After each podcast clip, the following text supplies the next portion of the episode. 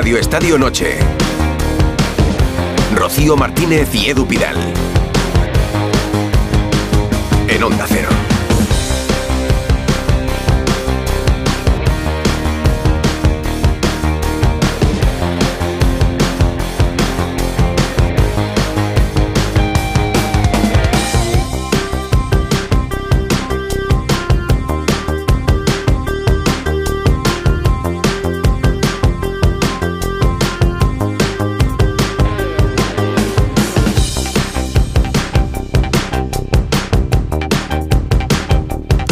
Hola, buenas noches. ¿Qué tal? Buenas noches a todos. Gaby ha llegado ya a Barcelona, llevaba unos días en Barcelona y ha podido reencontrarse con sus compañeros, con su entrenador. Ha sido Emotivo. Ha sido emocionante, ha Para sido muchos, sí. emocionante. Mira, el abrazo de, de Xavi, que yo creo que va a ser un apoyo fundamental para él, porque Xavi además ha pasado por esa misma situación. Le han dado un aplauso espontáneo en el vestuario, me ha gustado mucho Lamin Yamal, Joao Félix, pero me ha gustado especialmente la imagen de Ter Stegen, que ha ido como a un sitio un poquito más apartado y ha sido como muy, como muy paternal. Sí. Pues se va a operar en una semana. El Y- próximo martes. En realidad son las imágenes que nos ha mostrado el Fútbol Club Barcelona, las imágenes del reencuentro de Gaby con sus compañeros y su Hombre, entrenador. nos hubiera encantado ir nosotros a grabarlo, claro. Bueno. pero, Recuperación pero- para Gaby que se va a perder toda Pues la temporada. Le, le va a operar el mismo doctor que operó a Alexia Mm. Putellas, que tuvo también la lesión de cruzado. Hablando de Alexia Putellas, que la ha llamado Monse Tomé, bueno, a ella y a Irene Paredes. eh, Lista de la selección femenina. Pues no ha jugado el clásico, no están convocadas para mañana. Monse Tomé eh, las ha convocado para esos eh, dos partidos que tenemos en Pontevedra ante Italia y eh, ante Suecia en Málaga. Por cierto, hay noticia también en la selección femenina. Márquez Zubizarreta, sí, sí, el hijo de Zubi, del portero, el que era director deportivo del Barça, pues va a ser el director deportivo de la selección. Por si alguien no sabe el contexto, fue el que acompañó a las futbolistas del Barça en la famosa cumbre de Oliva. Y el parón de selecciones, que está jugando ya con sus últimos partidos, últimas horas, los jugadores de regreso, muchos ya con sus clubes, algunos volverán en los próximos días. Ha habido partidos en Europa, especialmente interesantes, hoy sin sustos de momento. 19 lesionados deja el parón de selecciones en total, pero gran parte de ellos en la Liga Española. Los partidos más interesantes, decía, en América. Juega Colombia en Paraguay, juega Chile en Ecuador. A las 12 y media juega Bolivia en Uruguay. Y sobre todo el de la una y media, un Brasil-Argentina, que va a empezar justo cuando acabemos Radio Estadio Noche, a la una y media de la madrugada. Eh, los parones son malos por las lesiones, pero también desestabilizan a los clubes. Pongo el ejemplo de, por ejemplo, el Barça juega a las 2 de la tarde, sábado, en Vallecas, frente al Rayo. Rafinha juega esta noche, una y media de la madrugada, con ese partido Brasil-Argentina. Volverá prácticamente para entrenar el jueves y menos de 48 horas después tendrá que jugar ni siquiera en Barcelona, sino en Madrid, en Vallecas. Así que es normal que los clubes se quejen y que los entrenadores se enfaden. Pues vamos a tener la voz de un club importante aquí esta noche, ¿verdad? Aquí está el presidente del Getafe, Ángel Torres. Si quieren escribir, mandar mensajes de voz, notas de voz sobre esto, sobre el parón, sobre las lesiones o sobre lo que quieran, en el 608-038-447 y en arroba Radio Estadio N. Rocío Martínez y Edu Pidal. Radio Estadio Noche. Y junto a nosotros está Isabel Forner, recién tal? llegada del safari. Hola Isabel, muy buenas. Siempre Total. ha habido clases. Viene salvaje después del safari, ¿o Vengo no? un poco salvaje. Acercarme a la naturaleza no sé si ha sido la mejor opción para volver a la radio. Esto es una buena selva también, ¿eh? Radio Estadio Noche. Ten cuidado. Hombre, no, pero yo creo que damos un poco miedo, menos miedo, ¿no? Sí, que los sí. leones o así, ¿no? Jaime Rodríguez, buenas noches. Muy buenas, ¿qué tal, Rocío? Ahí Encantado de estás. estar aquí. Hola, Jaime. A la verita de... De una institución del fútbol español. Exacto. Y Susana Guas también. Está asustado el presidente. ¿Sí? tanto, tanto safari, tanto león. Ah, por, ah, por los safaris. no por vosotros, ¿no? Bueno, espero que no. Y seguro que, que Esteban seguro que tiene alguna historia con Ángel Torres, ¿verdad, Esteban? Hola, portero. ¿Qué tal? Buenas noches a todos. No he coincidido mucho con, con el presidente. No me lo sí puedo creer. un día- sí, sí, no he coincidido mucho. Me he enfrentado muchas veces al Getafe, pero no hemos coincidido mucho. Pero la última vez que le vi, que fue viendo un playoff de ascenso de su filial, me dijo que había intentado ficharme en su día, cosa que yo no me había enterado, porque, porque me hubiera gustado ir a un club donde eh, tan presidencialista, quiero decir, donde si tienes un problema sabes a quién acudir. Que muchas veces estos clubes tan dispersos se pasan a veces el problema de, de mano en mano, nunca te lo resuelven. Pues Esteban no ha estado en la selva, no ha estado de safari, pero ha ido a visitar a su hijo de Erasmus, que es también una buena forma de, de, de sufrir con, con fieras Pues no sí, sí. al aire libre. Eh, Esteban, Susana Guas, Jaime Rodríguez, Isabel Forner Pero y la Alberto Fernández. claro, la presentación oficial, ¿no? Del presidente del Getafe nos la tiene que hacer nuestro hombre del Getafe. Buenas noches. Alberto Hola, Alberto. Fernández. Eh, yo le pongo un titular a Ángel Torres. A ver. ¿Es el sueño americano hecho toledano? Bueno, si el sueño americano es triunfar en el fútbol y tener al club de sus amores en primera división durante tantos y tantos años, sí, podemos decir que sí. Y empezando desde muy abajo. empezando desde muy abajo. Y un hombre que ha sacrificado hasta patrimonio personal, que no muchos presidentes pueden decir eso. Dijo el otro Muy, día muy Javier pocos. Tebas en la presentación de las nuevas oficinas que es el dirigente en el que se tiene que mirar el resto. No, que, Bueno, no, no, que el resto que, no, que la porta Florentino. Florentino. Se Sí, tenía hombre, que cuando fijar digo el resto digo el aporte de Florentino. El Sí. resto se sabe. Hace un par de años que no nos visitaba Ángel, desde entonces ha sufrido mucho el Geta, ha tenido dos años o casi tres donde se ha tenido que salvar en las últimas jornadas, ha sufrido para lo que hemos visto del Getafe en las últimas temporadas, que le hemos visto competir en Europa y muy bien.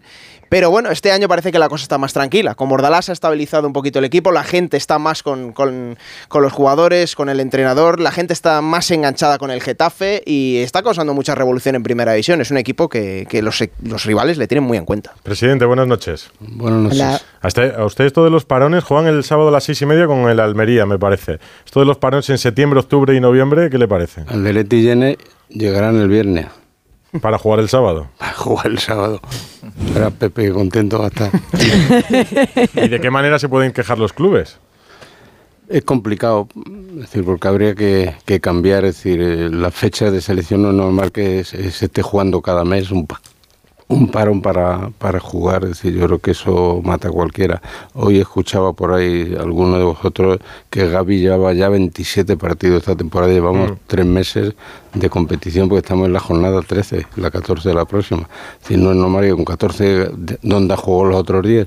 pues un par de ellos de Europa y el resto selección. Y esto de los parones, porque ahora nos creemos que ya se acabó, ¿no? En marzo hay dos partidos y dos partidos amistosos. Amistosos. Es decir, con lo cual, es decir, bueno, esto acaba con, con cualquiera. Pero ¿y se plantean los clubes eh, unirse para, para intentar cambiar No, algo? Habrá que convencer a UEFA y a FIFA de que, de que hay que cambiar, es decir, no se, que se jueguen los partidos en el verano o se jueguen en otras fechas, todos juntos, pero no puedes parar, romper el ritmo, porque fíjate, los sudamericanos se van, se tiran, hacen 7, 8 mil kilómetros, algunos no juegan ni un minuto, se tiran todo el día en el hotel jugando, las cardetas no entrenan, es decir, y, y luego pues vienes aquí a una competición como la Liga Española con mucha exigencia y lo menos que te puede pasar, y sobre todo si hay algún campo que no esté un poco bien, de que se te vaya la pierna y, y eso es lógico. Es decir, eh, bueno, nosotros tenemos tres cruzados, uno el año pasado, el de Unal, y dos este... este Unal año. Maximovic y Damián Suárez se lesionaron Sí. con sus selecciones, ¿no? Sí. O sea que el Getafe también lo sufre, que no es cosa. Ahora se ha puesto el altavoz sobre todo porque es Gaby, porque es una lesión grave, porque es futbolista del Barça y porque ha ocurrido con la selección española. Pero que esto lo sufren todos los clubes. Sí, porque si tiene, es que nosotros hemos estado llevando 8 o 9 en la selección. Eh, Ahora este, este, este, esta vez han ido 4 y bueno, una que no va porque se ha roto, Arambarri que está roto y el, el, el portugués y el, y el central, el serbio que no han ido. Es decir, nosotros estamos 8 9, 8 9 y bueno, y nos toca todo, todo fuera, claro, con lo cual Pero- un plan de kilómetros y no. Ángel, para parón, aquel del año 20 con el COVID, que al Getafe le dejó seco, ¿eh? cuando estaba en puestos de Champions. ¿Ha pensado muchas veces que hubiera sucedido en aquella temporada si no hubiera llegado la maldita pandemia? Sí, indudablemente. O a- sí. la- con la Champions Hubiéramos a tiro, dejado a equipos muy importantes fuera de, de Champions ese año y nos hubiéramos colado ahí la Real Sociedad de nosotros. Eh, el Getafe espera ya una temporada más tranquila. Ahora está eh, en una zona media de la tabla. Me parece que es un décimo con nueve puntos, nueve puntos por encima del descenso. Se respira mejor no- que no cuando llegó. 16. nueve puntos. con ¿no? lo por que cuesta, con lo que cuesta cada Sí. punto. Sí, hemos pasado tres años con bastantes dificultades. Después de la pandemia no, no nos ha sentado bien, no hemos levantado cabeza, luego las lesiones y, y bueno, pues yo creo que este año estamos más centrados, aunque es verdad que hemos eh, empatado seis partidos seguidos, más el día del Barcelona, la primera jornada. y, y había dos o tres que podíamos haber ganado y estaría el equipo arriba, pero bueno, hay que ir pasito a pasito y vamos a ver dónde, pero vamos a estar bastante más tranquilos, yo creo que hay buena plantilla y Unal yo creo que en enero puede reaparecer y vamos a ver qué pasa. Y, y un entrenador que, que ha hecho mucho, ¿no? En el Getafe, mucho y bueno. Mucho, porque lle- llegó estando los últimos en, Mm. en, en segunda, ascendió al equipo y al año siguiente le metió en, en Europa. Y luego, sobre, sobre todo, el ambiente tiene, el- tiene a la gente en el bolsillo, es decir, está el, Mm. el Al público- vestuario El vestuario, al vestuario, él ha cambiado mucho para bien y, y- el vestuario, es verdad que yo he tenido, no me puedo quejar, he tenido buenos vestuarios, muy buenos, pero yo creo que este supera, supera todo. Ha cambiado mucho para en- bien. Eso, ¿en qué ha cambiado? En, to- en todo, en el, en el trato, en la exigencia, en reconocer, eh, es decir, eh, algún futbolista decir que te hace dos partidos seguidos malos y, y lo hace, y Margora lo aguanta bien, tiene buen trato con todo. Se, se ha cosido ahí una relación parecido a lo que ocurrió con Marcelino y el Villarreal, que también está de vuelta, se estrena ahora mañana, creo que con el Zamora, partido de Copa del Rey. Bordalás es verdad que eh, vivió una etapa en la, de, de desgaste, yo creo, la primera etapa en el No, Getafe y por- necesitaba un tiempo de, Porque yo creo de que reflexión. él se exigía mucho, tenía mucha prisa por llegar a un equipo grande y le llegó la ocasión de, de Valencia, de Valencia y no cogió el Valencia en la mejor situación y aún así jugó la final de Copa del Rey y lo hizo bastante bien. Y por eso ahora, bueno, cuando ha venido la primera exigencia, no, no, dame un proyecto para tres años que no quiero estar danzando por ahí. Y, él, bueno, pues se ha marcado, y aunque no llegado en el mejor momento, porque las lesiones del año pasado no nos permitieron vender y no fue un buen año. Pero bueno, después de los tres años que hemos estado, y hemos quedado los 15, los tres, o sea que tampoco hemos estado, nos han sobrado tres puntos cada año, pero, pero se sufre. Yo creo que lo peor del fútbol es cuando bajas de primera a segunda. ¿Cree, cree que ya ha pasado esa corriente de crítica a Bordalás por el estilo, por el juego, por, por la dureza? Eso ya aburre, que no tiene ningún sentido. Y por, los, por el césped, si le corta un centímetro más o menos, hay unas normas y sí, las máquinas pues no, no tienen por qué, pero bueno, yo creo que esas cosas, me hubiera gustado ver la reunión de los entrenadores con, con el tema de los árbitros. Pero algo le habrá contado Bordalás, ¿no? No, porque he hablado dos minutos con él, porque eh, al día siguiente se fueron de vacaciones, entrenaron el jueves y se fueron hasta el lunes y esta semana no, no lo he visto. Pero le hubiera gustado, ¿por qué? Porque imagina... No, todos los que hablan tanto en las ruedas de prensa y tal, pues sí, allí se quejaron también de todas esas cosas. ¿Usted, usted cree que, que, que a Bordalás se le maltrata? han sido injustos decir, con él mucha mucha gente. Es decir, y- pero bueno, él, él lo tiene claro, él quiere ser entrenador de primera división y, y es un, un buen entrenador y una, y una gran persona. Y yo la verdad estoy muy contentísimo y la gente de Getafe mucho más. Sí, pero, le duele eso.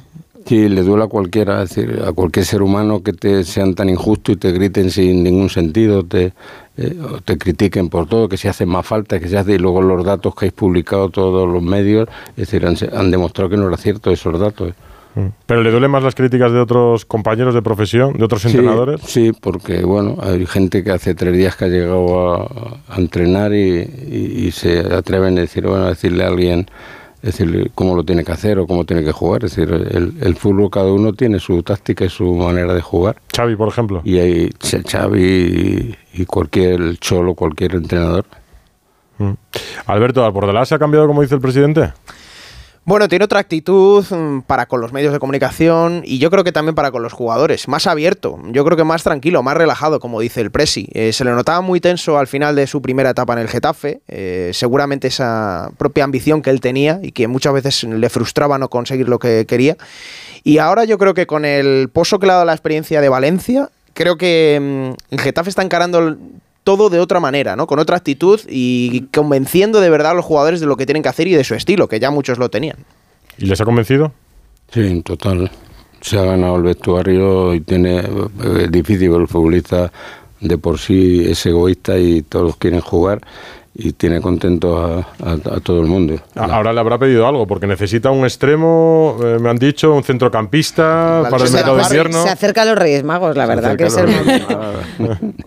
Hoy se ha enterado por ahí, ha leído en la prensa que la, la lesión de, de Gaby te dejan utilizar el 80% Sí. del salario para fichar, pues ya me lo ha recordado. no directamente, pero ya me manda el mensajero. Hablando, hablando de recordatorios, eh, con tu relación con, con al final con Bordalas, eres uno de sus grandes val- valedores. ¿Cómo es tu relación? ¿Le llamas cuando hay algo que no te parece bien? ¿Levantas el teléfono? ¿Habláis mucho? Porque sois dos hombres con temperamento. Me gustaría saber cómo es. No, cuando me tiro dos o tres días sin verlo, pues sube, porque la puerta de mi despacho siempre está abierta, para tanto para él como para los futbolistas. Y entonces sube y charlamos un rato, y si no, los viajes, como yo viajo con él, con el equipo, y siempre nos ponemos los dos en la fila de adelante y aprovechamos la hora del vuelo para, para charlar. Pero sí, nos vemos todas las semanas, o bajo yo o sube él. ¿Y el cómo se toma todo esto? Porque ahora que vuelve la liga, usted sabe que la gran atracción, una de las grandes atracciones, es pegarle al Getafe. Es así. Y no sé si es una costumbre, una maldición, se cachondean ya también de esto. No, no lo sé, porque es, verdad que él, él dice, y lleva más razón que un santo, de que nos tratan como un equipo grande. Es decir, y bueno, yo creo que también porque hay algo que, que mucha gente no acepta, el que llevemos 24 años en el fútbol profesional. Es decir, que un barrio de, un pueblo de Madrid, a una ciudad, es decir, que, que lleve 24 años en fútbol profesional, 19 en primera, esperemos que el año que viene 20, y que sigamos creciendo ahora con las oficinas, con el estadio nuevo, con todo, es decir, pues, hay gente que no lo tolera, que no lo admite, y se cree que no tenemos derecho a enfrentarnos al Madrid, al Atlético, al Barcelona, a cualquier equipo y ganarle, porque tenemos derecho, hemos jugado tres años en UEFA, hemos hecho cosas que no se atrevió nadie, decirle a la UEFA que no vamos a jugar a Italia, porque primero, primero, está, la salud, y muchos decían, "Buh, ya no vas a volver a jugar. Pues sí, me sí voy a volver a jugar a UEFA. Porque yo sí tengo una, yo tengo una carta de la UEFA dándome las gracias por salvar vidas. ¿En eso le perjudica ser un club de la Comunidad de Madrid? No, yo creo que no nos perjudica. Te perjudica, hombre, porque si estuviese fuera, es decir, un equipo que estuviese solos en otra provincia, pues... pa- parece que Getafe, para la gente del norte o del sur, o, o que no conozca bien la Comunidad de Madrid, es eh, una población muy cercana a la capital, lo relaciona casi con la capital. Los equipos de Madrid son el Atleti, el Madrid, el Getafe, el Rayo. Eh, y a lo mejor el Valencia tiene la personalidad de la ciudad, La Coruña, eh, Vigo, eh, Gijón, Sevilla. Hombre, aquí el, el los dos monstruos que tiene... Ti- Atleti- Tiene una ventaja, que es que atrae más fácilmente seguramente jugadores que en otros Sí, lugares. sí, el, la- el hecho de Madrid atrae, a- vamos, más que a los futbolistas, aunque también, pero a, a sus mujeres o a sus novias, todo el mundo quiere vivir en Madrid. Lo hace más fácil a la hora de fichar. A la hora de fichar, sí, porque pues, los buenos futbolistas, es decir, en igualdad de condiciones, eligen la mayoría Madrid. Mm, Y tiene una desventaja que es la que yo le decía, que es la de que sea más fácil pegarle al Getafe que a lo mejor a No, otro y- equipo de primera. Y que todos los medios estáis con los dos grandes. Y nosotros Yo- no nos Bueno, aquí está usted, ¿eh? Y no está el No, presidente no, del Atleti. pues yo no solamente a mí, sino al Rayo, al Leganés, a decir, a muchos yo creo que se debía de volcar. Decir, yo no digo que nos den, eh, si del Madrid hablan 15 minutos, que nos den 15, pero por lo menos uno. Es verdad. Que sí, Ángel, se que sí. Yo se estoy de hablara, acuerdo. se hablara de, Yo, todo- Ángel- de Esteban. todos los equipos, Esteban. que es de lo único que yo me he quejado. Eh, está hablando de, de crecer y de fichar, que creo que son dos palabras que en el Getafe van muy unidas. Y me gustaría saber de quién fue la idea o quién pensó en Greenwood, ¿no? Porque es un jugador que en situación normal a lo mejor no acaba en el Getafe, pero en una situación especial, ¿quién salta esa alarma para decir, hay este jugador, vamos a intentar convencerle de que venga al Getafe? Y otros equipos no han podido, ¿no? Han llegado a él. ¿Cómo, cómo se No, gesta un fichaje de esa envergadura? Porque, porque eh, lo tuvieron otros equipos españoles y no se atrevieron. Es decir, les preocupaba lo que iba a decir la prensa, el ambiente, tal. Nosotros nos, nos surgió que nos han surgido tres casos este año. Hemos podido traer de, de la Premier a tres con cuestiones, con cuestiones parecidas y lo vimos, es decir, estudiamos cuál era su problemática, cuál era el tema y creímos que, que todo el mundo tiene derecho a equivocarse suponiendo que hubiese habido algo, no, se- llegó ni a juicio ni a nada y, entendimos que como futbolista era la leche, porque hasta los niños, yo me acuerdo que le preguntaba o la noche del fichaje había 500, 1000 niños allí en, a la puerta, todo el mundo lo, lo quería y, y una demanda de camisetas impresionante y tal.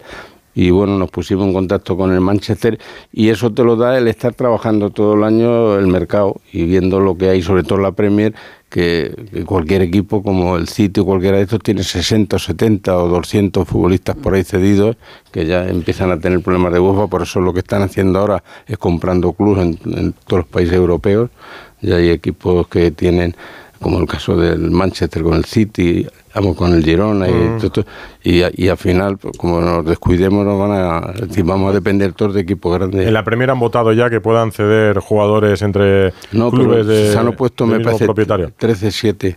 Sí, es decir, eh, lo, lo querían plantear. 13-12. Sí, sí, por eso. O 13. No, Mm. no, 13, 13 son 20 equipos. Sí, eh, Votaba solo la primera. No votaba la Premiership. O es 13-7 o 13-8, es decir, eh, porque están viendo que, claro, la UEFA va recortando cada año. Este año me parece que eran 7 cedidos, al año que viene 6 va bajando. Pero el problema es que, que las ligas vamos a depender de, de otras ligas. Y es, es mucho más difícil ahora llevar un club de fútbol con este escenario así, con, con equipos tan grandes, tan poderosos económicamente. No, porque depende cómo te lo tomes. Yo ahora, eh, el, el- el año que subí, hace 19 años, un, equipo importante de Francia, el más importante yo creo, me reuní con él, estuve cenando. Es decir, y, claro, me planteaban ¿no? que yo tenía que tener 14 futbolistas de ellos y tenían que jugar. Yo, no voy a ir a un vestuario a decirle al entrenador que tiene que sacar a los 11 de, y, no llegamos a un acuerdo, claro. Eh, la semana pasada estuvimos con Álvaro Morata en Las Rozas Ah. y nos dijo que pudo venir al Getafe, que le llegó a decir a su mujer que se venía al Getafe antes de... Él me ha dado su palabra que se piensa retirar al Getafe. ¿Ah, Esperemos, sí? que, esperemos que la cumpla. Sí, yo, yo le adoro. Él sabe que estuvo con nosotros. Sí. Es el, En categorías el- inferiores. El futbolista que más dinero nos ha dado a ganar, porque como lo han vendido tantas veces, Claro, los no. derechos de formación. Pelliquito pillaba al Getafe No, siempre. del Madrid, Siempre. la Juve, el Chelsea, pues Sí. cuando tuvo la peor etapa en Londres, Sí, en el Chelsea, lo pasó mal.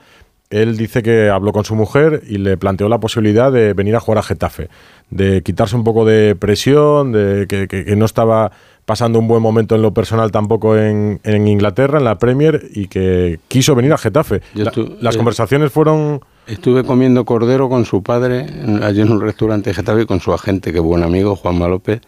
Y, y el chaval, la verdad que es una adoración. Ahora se ha centrado y como nunca, nunca han confiado en él, pues ha estado dando bandazos. Y ahora que se ve seguro y, y eso, pues yo creo que va a hacer un gran año. ¿Y su padre qué le dijo en aquella comida? No, el padre quería eh, tal, pero estuvimos negociando la posibilidad, es decir, eh, hará 8 o 9 años. ¿eh? Mm. Sí, sí, no hace tanto que se fue Morata al Chelsea. Yo creo que seis temporadas Sí, sí. que está en Inglaterra. Eh, mañana se reúnen los árbitros, Rocío, once y media de la Pues- mañana. pues, Habla no sé, seguro, seguro que les ha llegado la propuesta que ha lanzado Ángel Torres, ¿no? Un año sin bar. Es que Me con- parece mucho un año. Mucho. Con la que hay, con la que hay montada, yo creo que hay que sentarse y, y, bueno, ver en qué estamos fallando. Yo creo que uno de los fallos es que eh, mañana, el viernes pitan un partido y el sábado tiene que estar en el bar. Mm. O al revés, está en el bar y luego el domingo pita. ¿Con qué cuerpo pita si, si no te han salido las cosas?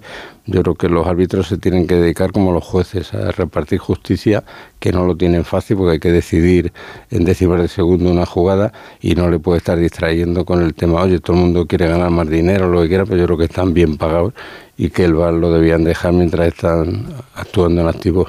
Pero No, ¿no, cree que es más justo el fútbol con el, con no, el bar? No, porque se equivocan más. El fútbol hay que equivocarse y hay que ir los lunes a los bares y a la fábrica todo sitio a discutir, pues si le quitan la salsa esa, al final es decir, yo creo que nos vamos a aburrir. Bueno, si discutir, Bueno, discutimos igual ahora con es el bar, la verdad. Yo creo que es Incluso peor ahora que antes. Yo- no es mejor eliminarlo del todo y No, quedarnos pues si con, lo- con el ojo de halcón. Y si quieren con el fuera de juego, Yo la, semiautomático. en la eso. federación siempre me oponía cuando se iba Ángel a sacar el tema de déjalo, eso que no. Ángel María. Villar. Ángel María Villar. ¿Alguna vez ha, ha llamado algún árbitro? Nunca. ¿Nunca? En- A Mejuto para ficharlo. Suelo entrar a alguna, sí, me justo era un fenómeno. Eh, he entrado a saludarle, porque siempre con tantos años, decir, pues tienes más amistad, o luego te lo encuentras en los aeropuertos y tal, pero yo es que no entro, no entro al vestuario mío y voy a entrar el del árbitro. Pero Ángel, lo menos el. VAR no se va a eliminar. Entonces, la forma de mejorarlo, ¿cuál puede ser? Que haya un cuerpo independiente de árbitros que formar, solo form- entren a la form- labor. formar un grupo de gente que sean los que dirijan el VAR. Pero decía además que no tienen por qué ser No árbitros. tienen por qué ser árbitros, es decir, ¿por qué tienen que ser árbitros? A ver, que veo aquí a la gente opositando a, a señor del bar o señora del bar. Claro, pues además pagan bien. Porque, vamos, No, sí, pagan eso más. sí. Pagan no bien, porque- La verdad que yo porque nos cuesta muchísimo. Entonces, oye, dar unos cursos, preparar a la gente y no tienen por qué ser árbitros. y- pero así no podemos seguir. Es que ¿Cree Ángel que es el peor momento, el momento donde ve usted ve más, más histeria en las aficiones, en los presidentes, en los entrenadores de- del arbitraje, en todos los años que lleva en la élite? Indudablemente decir que la situación va y cada día va más porque tampoco la prensa colabora ahí en, en- en ayudar a los árbitros, en templar un poco. Es verdad que digo, oiga, yo veo una jugada que se ha equivocado, lo tengo que decir, pero decir una cosa, pero todo el día machacar. Pero usted tiene claro, por ejemplo, el tema de las líneas o los fueras de juego. Lo de las líneas. Las de manos. Lo de las líneas estoy esperando que alguien me explique. ¿En Es qué decir, frame? ¿Cómo tiran las líneas? Mm. Nosotros el, el empate del Granada, Mm. si, si tiran la línea bien, eh, hace 15 días, está fuera de juego. Mm. Hubiera sido fuera de juego. Hubiera sido fuera de Depende juego. mucho de la décima de segundo donde La se décima coja. de segundo de donde coja la línea, porque el de la línea en cuanto le tiemble la mano. Claro, es que eso no puede ser. O sea, tú, los clubes dudan de las líneas. Yo sí, yo lo tengo. ¿Usted duda de las líneas? Yo dudo de, dudo de las líneas porque hay jugadas va muy rápida y, y, y lo que no se puede estar tanto tiempo. Yo vi el, el, el mundial de, De Qatar. de, de Qatar y decir y, y van rápido, es decir, pero aquí, aquí aquí cada día se, se tarda más y, y es- eso supone que aburre a la gente. Si de por sí los jóvenes no son capaces de estar sentados en un sofá 90 minutos viendo un partido y estamos ahora le hemos metido 115, 116, o sea, es decir, no es normal. Pero hay presidentes que secundan su, su idea. Es que la gente tiene miedo a, protestar por si luego les pitan mal o no sé qué, esas cosas. Yo he estado 14 años con Ángel en las federaciones y esas cosas no han existido. Es decir, esos son inventos de, de la gente. Es el presidente del Getafe. 23 años hace que llegó al club. Subió en tres años de Segunda B a Primera División y desde entonces 19 de las 20 últimas temporadas las ha pasado en Primera División. ¿Está cómodo aquí en Onda Cero? Sí, Siempre sí. ha estado cómodo en Onda Cero. Comodísimo. Además ha venido de de verde, ver- sí, Ah, sí, sí. mira. Traje espectacular, ¿eh? Pues seguimos hablando con Ángel Torres. Faltan tres minutos para la medianoche. Radio Estadio Noche. Rocío Martínez y Edu Pidal. No te pierdas las condiciones excepcionales de financiación en todos los modelos Opel. ¿Demasiado rápido? Es que son los Flash Days de Opel, así que mejor date prisa. Condiciones excepcionales de financiación en todos los modelos Opel, solo del 15 al 30 de noviembre. Financiando con Stellantis Finance hasta el 30 de noviembre. Consulta condiciones en opel.es. Ahora Eurojackpot, el mega sorteo europeo de la 11, es más millonario que nunca. Porque cada martes y viernes por solo 2 euros hay botes de hasta 120 millones. Y tan tataramillonario, porque si te toca el Eurojackpot, no solo te haces millonario tú, también tus hijos, y los hijos de tus hijos, y los hijos de los hijos de tus hijos. Compra ya tu Eurojackpot de la 11. Millonario por los siglos de los siglos. A todos los que jugáis a la 11, bien jugado. Juega responsablemente y solo si eres mayor de edad. Radio Estadio Noche. Rocío Martínez y Edu Pidal. Una noche de radio. Sí, aquí seguimos con el Con presidente del. Getafe. Le- ¿Está a gusto? ¿Está a gusto aquí? Sí, a gustísimo. Sí. ¿Le gustaría que los árbitros hablasen después de los partidos? Sí. Sí. ¿Y que diesen explicaciones? No hay libertad de expresión porque ellos no. Porque no quieren. Ah, bueno, si no quieren. Bueno, no- mañana, no mañana van a hablar. No, pero porque creen que no sería bueno. Digo después de los partidos. Hombre, sería un poco caótico, ¿no? Nada, Oh, cuanto más polémica mejor. y todo. Hombre, es verdad que el Getafe fue protagonista de una imagen muy poco habitual, que fue la del árbitro de Burgos Bengochea, explicándole a Bordalás y a Sergio, ¿no? Fue Mm. eh, el porqué de, de la decisión que había tomado. Sí, una decisión rara, pero la había tomado. Sí, y, y con los dos entrenadores, además, elogiando esas explicaciones del árbitro. Sí, por, por eso yo creo que, que bueno, es decir, no hombre quede en rueda de prensa y se convierte esto en un circo, pero el que... Que expliquen una jugada. el que cualquier jugada que haya tal y- o que haya sido un partido polémico de, de, de que se hayan ha alargado 15 minutos, pues que explique por qué y ha descontado, ha dejado de descontar. Es decir, mu- muchas cosas sí, tampoco puesta en rueda de prensa todos los días. Igual se lo dijo Bordalas a los árbitros el otro día en la reunión. No, no lo sé, no, no hablo con él eh, ese tema. Los vídeos de, de Real Madrid Televisión que critican muchos clubes, a un club como el Getafe, ¿qué le parece? Eh, que bueno, cada uno en su casa hace lo que quiera, pero no me parece bien. Yo, yo lo sigo mucho los sábados temprano y los domingos, pues como tenemos tantos equipos y la escuela y tal, nos enfrentamos muchos equipos y uf, a veces me da un poco de, de vergüenza escuchar, yo no, no sé, con chavales porque... eh, En los por- partidos de categorías En los inferiores. categorías inferi- inferiores, yo lo demás no lo sigo, pero en la categoría inferiores sí, y creo que había que echar un poco el freno, que son, ni son niños, no puedes estar... Es decir, y es un juego, es decir, bueno, pues cuando se llega ya grande que se quiere ganar todo, que te juega mucho dinero, pero las categorías inferiores, es decir, eh, si no valen es que ganar para ellos y así yo creo que, que tenían que, que cambiar un poquito. Y, y en los eh, de primera división, cuando se hace el examen arbitral, la crítica arbitral en la previa, eh, ¿cree que es una forma de presión del club o, o que deberían... No, de- yo creo que es que Porque eso- hay quien les acusa de adulterar la competición. Este, me- meter presión, yo creo que no, pero sí es verdad que hay, hay árbitros que, que si les puede la presión, pues, pues cuando llega, eh, y eso sí ocurre en muchos partidos, llega al minuto 30, enseña la primera tarjeta, ya todas las faltas son tarjetas.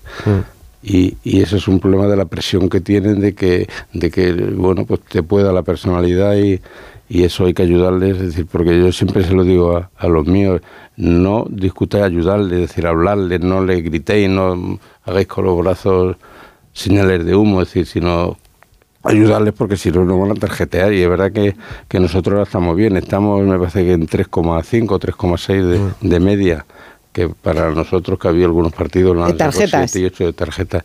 Es decir, es el año que menos tarjetas en este momento, la jornada 13 tenemos. ¿Pero por qué ha cambiado la forma de juego del Getafe o porque No, considera porque- que les pitan porque- mejor o que antes porque- era como que tenían la fama? Porque protesta al menos no, ha habido un par de, de jornadas que seis o siete, sí, pero sin ton ni son, sí, sino porque empiezas a presionarle, empiezan a presionar, y si durante toda la semana les han estado dando caña, pues los hombres les puede y, y eso eh, yo creo que hay que colaborar, pero nadie quiere colaborar. Lo de la presión, eh, ¿cree que hay árbitros que en ciertos estadios sienten más presión y eso condiciona las acciones que toman en los partidos? No, yo creo que no. Es decir, los árbitros deben de estar, o no debe por lo menos, decir, deben de estar mentalizados y preparados para que las presiones, ellos no deben de escuchar lo que no deben, es decir, ellos se deben de centrar en el terreno de juego. Lo que sí es verdad que, que los 22 que hay en el terreno de juego deben de colaborar más y la banda también los entrenadores. Yo muchas veces se lo digo, cuando enseguida se levantan todos los futbolistas y todo, es decir, que parece se lo van a comer al pobre hombre. Y Bordalas además que es un hombre de carácter. Hay, hay que ayudar. No, pero ahora está también más, más, más calmado ahí en el banquillo. Sobre los árbitros, ha habido un caso que en los últimos meses ha ocupado páginas y minutos de, de radio, indiscutiblemente, que es el caso Negreira. Eh, el Barça pagó durante 17 años al vicepresidente del Comité Técnico de Árbitros. Eh, ¿Para qué cree que le pagó tanto dinero?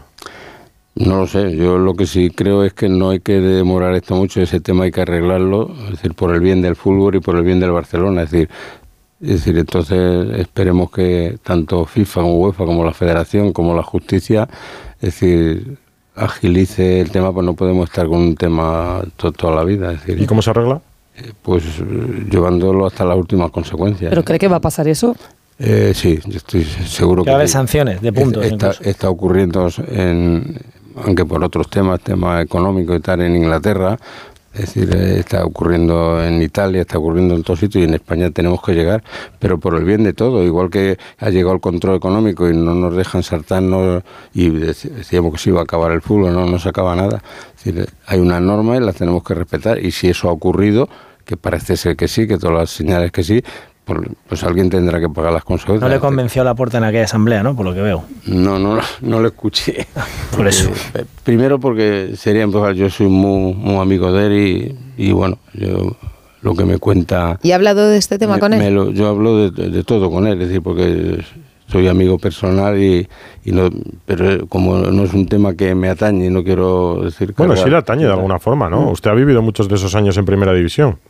Sí, pero yo creo que la guerra no iba con nosotros. Eh, Yo le gano una semifinal que nos habían metido 5-2, 5-3 ayer en Nucán, el gol famoso de Messi, y luego le ganamos aquí 4-0. Es decir, la primera final de Copa que nosotros jugamos, eliminamos la semifinal al Barcelona. ¿Le han, le han- perdón, ¿le han convencido las explicaciones que le ha dado en privado como amigo? Sin entrar en detalle. No, es decir, no porque yo creo que él está un poco enredado con el tema porque ha- han pasado cuatro presidentes, ha, ha habido una forma de funcional y, y, bueno, pues llegaba otro presidente y seguía con la misma... Seguía con el pago. con claro, la pe- misma pe- pero si finalmente se impone el criterio de la Fiscalía y el primer mandato de la Porta está prescrito, eh, ¿la responsabilidad moral no sería la misma? ¿Qué diferencia habría entre los presidentes Bartomeu y Rosell o la Porta? ¿Una diferencia No, sí, de el años tema es que hay que tirar de de, prescripción? de la manta, decir, para ver cuándo eso se impone y, y, y, cu- y cuál, y por qué. ¿Cuándo se inician los pagos? Cuando se Con inicia- Gaspar. Claro, se inician los pagos y... Con Joan Gaspar. y finalizaron con Bartomeu, eso lo sabemos.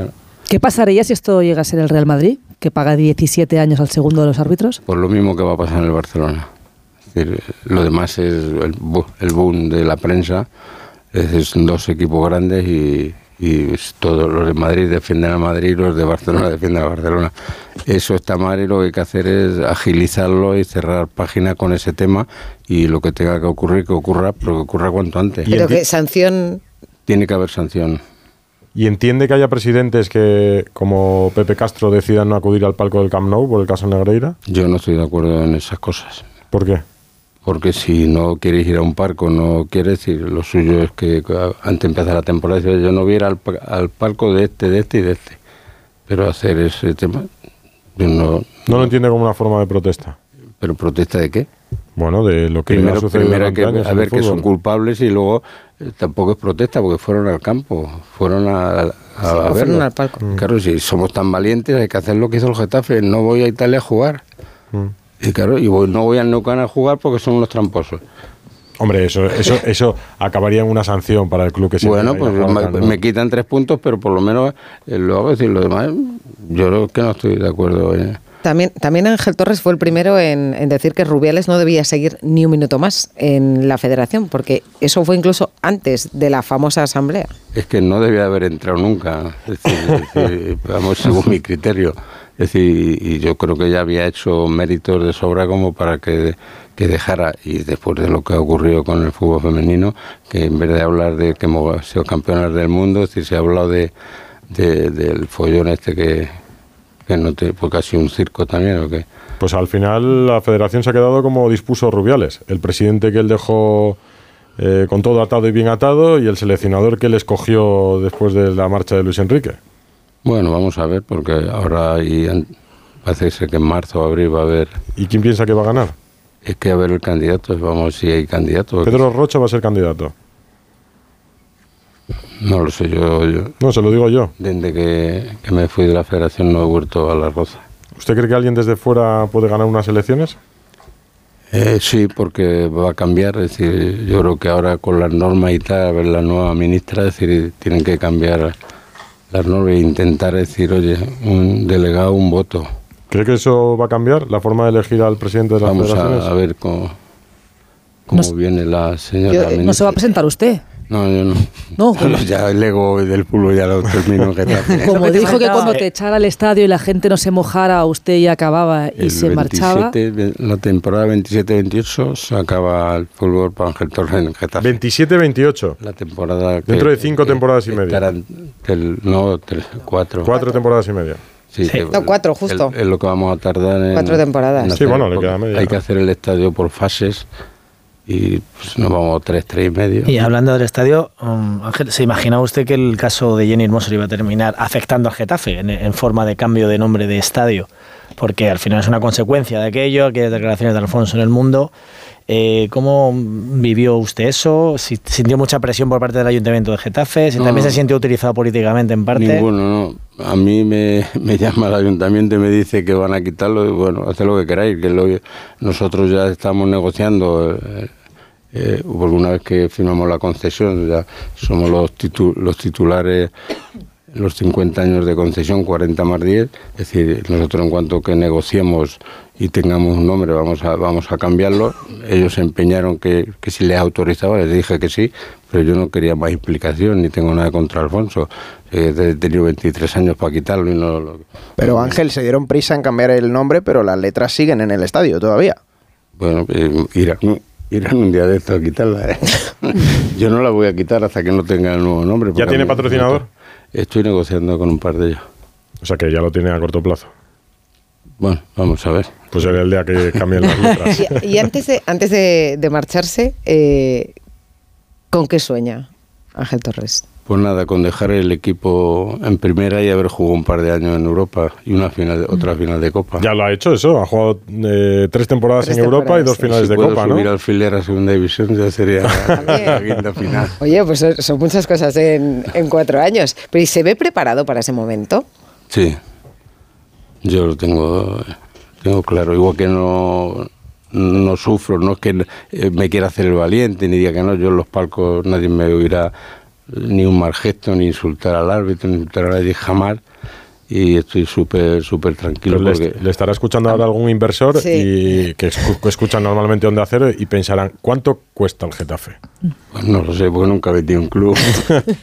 Alguna vez lo habrá pensado. Si ha pensado que su final es la temporada 27-28, habrá pensado más o menos en cuánto valoraría una venta del club. No, porque yo lo ya que lo deje decir, hombre, antes habrá que empezar a buscar mi sustituto y, y lo quiero dejar en buenas manos. Y ahora, ahora por ejemplo, sería bueno que está en una, una buena situación y tal, y, y podíamos, pero ahora no, porque si no el campo no se haría. Es decir, entonces, para mí es imprescindible que la gente tenga un campo como es debido y que no se moje ni pase frío. Pero aunque no, aunque no, no nos diga la cifra, ¿piensa en alguna cifra? No, todavía no. Sí, sí lo piensa, pero no lo dice. Pero no lo dice, Vamos, pensaba porque en cuatro años puedes invertir mucho más dinero y puedes hacer más Bueno, cosas. como las oficinas que acaban de hacer, Y ¿no? puedes bajar a segunda y valer la mitad. Ojo que si encontramos inversor nos llevamos comisión, ¿eh? Vale. No, pero en estos años, en estos años, Ángel, que, que ya son muchos, eh, 23. y han pasado tantos, Casi tantos no- jugadores. o más de 900 aunque- partidos. Sí, y aunque es un club de, de fidelizar muchos 1200. jugadores, Massimo, Barry, eh, Damián, etcétera, ¿qué jugador o de qué jugadores usted se siente o está muy identificado con ellos en, la historia de, de suya en el Getafe? Bueno, eh, uno de los que, porque fue el primer fichaje que hice, fue Jica Crayevano. Por ejemplo. Era internacional, es decir... eh, Trabajó en el Getafe después. Y luego estuvo, y bueno, y la buena relación conmigo, es decir, yo creo que ha sido uno de los mejores futbolistas que hemos tenido, hemos tenido grandes futbolistas, ¿no? ¿Y entrenador? ¿Eh? ¿Entrenador? Ha Todo. tenido muchos, ¿eh? Todo, he tenido mucha suerte, es decir, yo me inventaba como el tema de Quique Flor y tal, Michel, eh, Schuster, es decir, hemos tenido grandes entrenadores y aunque viene luego, ¿verdad?, que han salido de Getafe y a los dos años están parados. Oye, va a tener Madrid eso, todo. quiere, eso quiere decir algo a favor mío. Siempre le gustó Schuster, pero luego nunca, nunca llegó a volver al Getafe. Y no tuvo suerte después tampoco.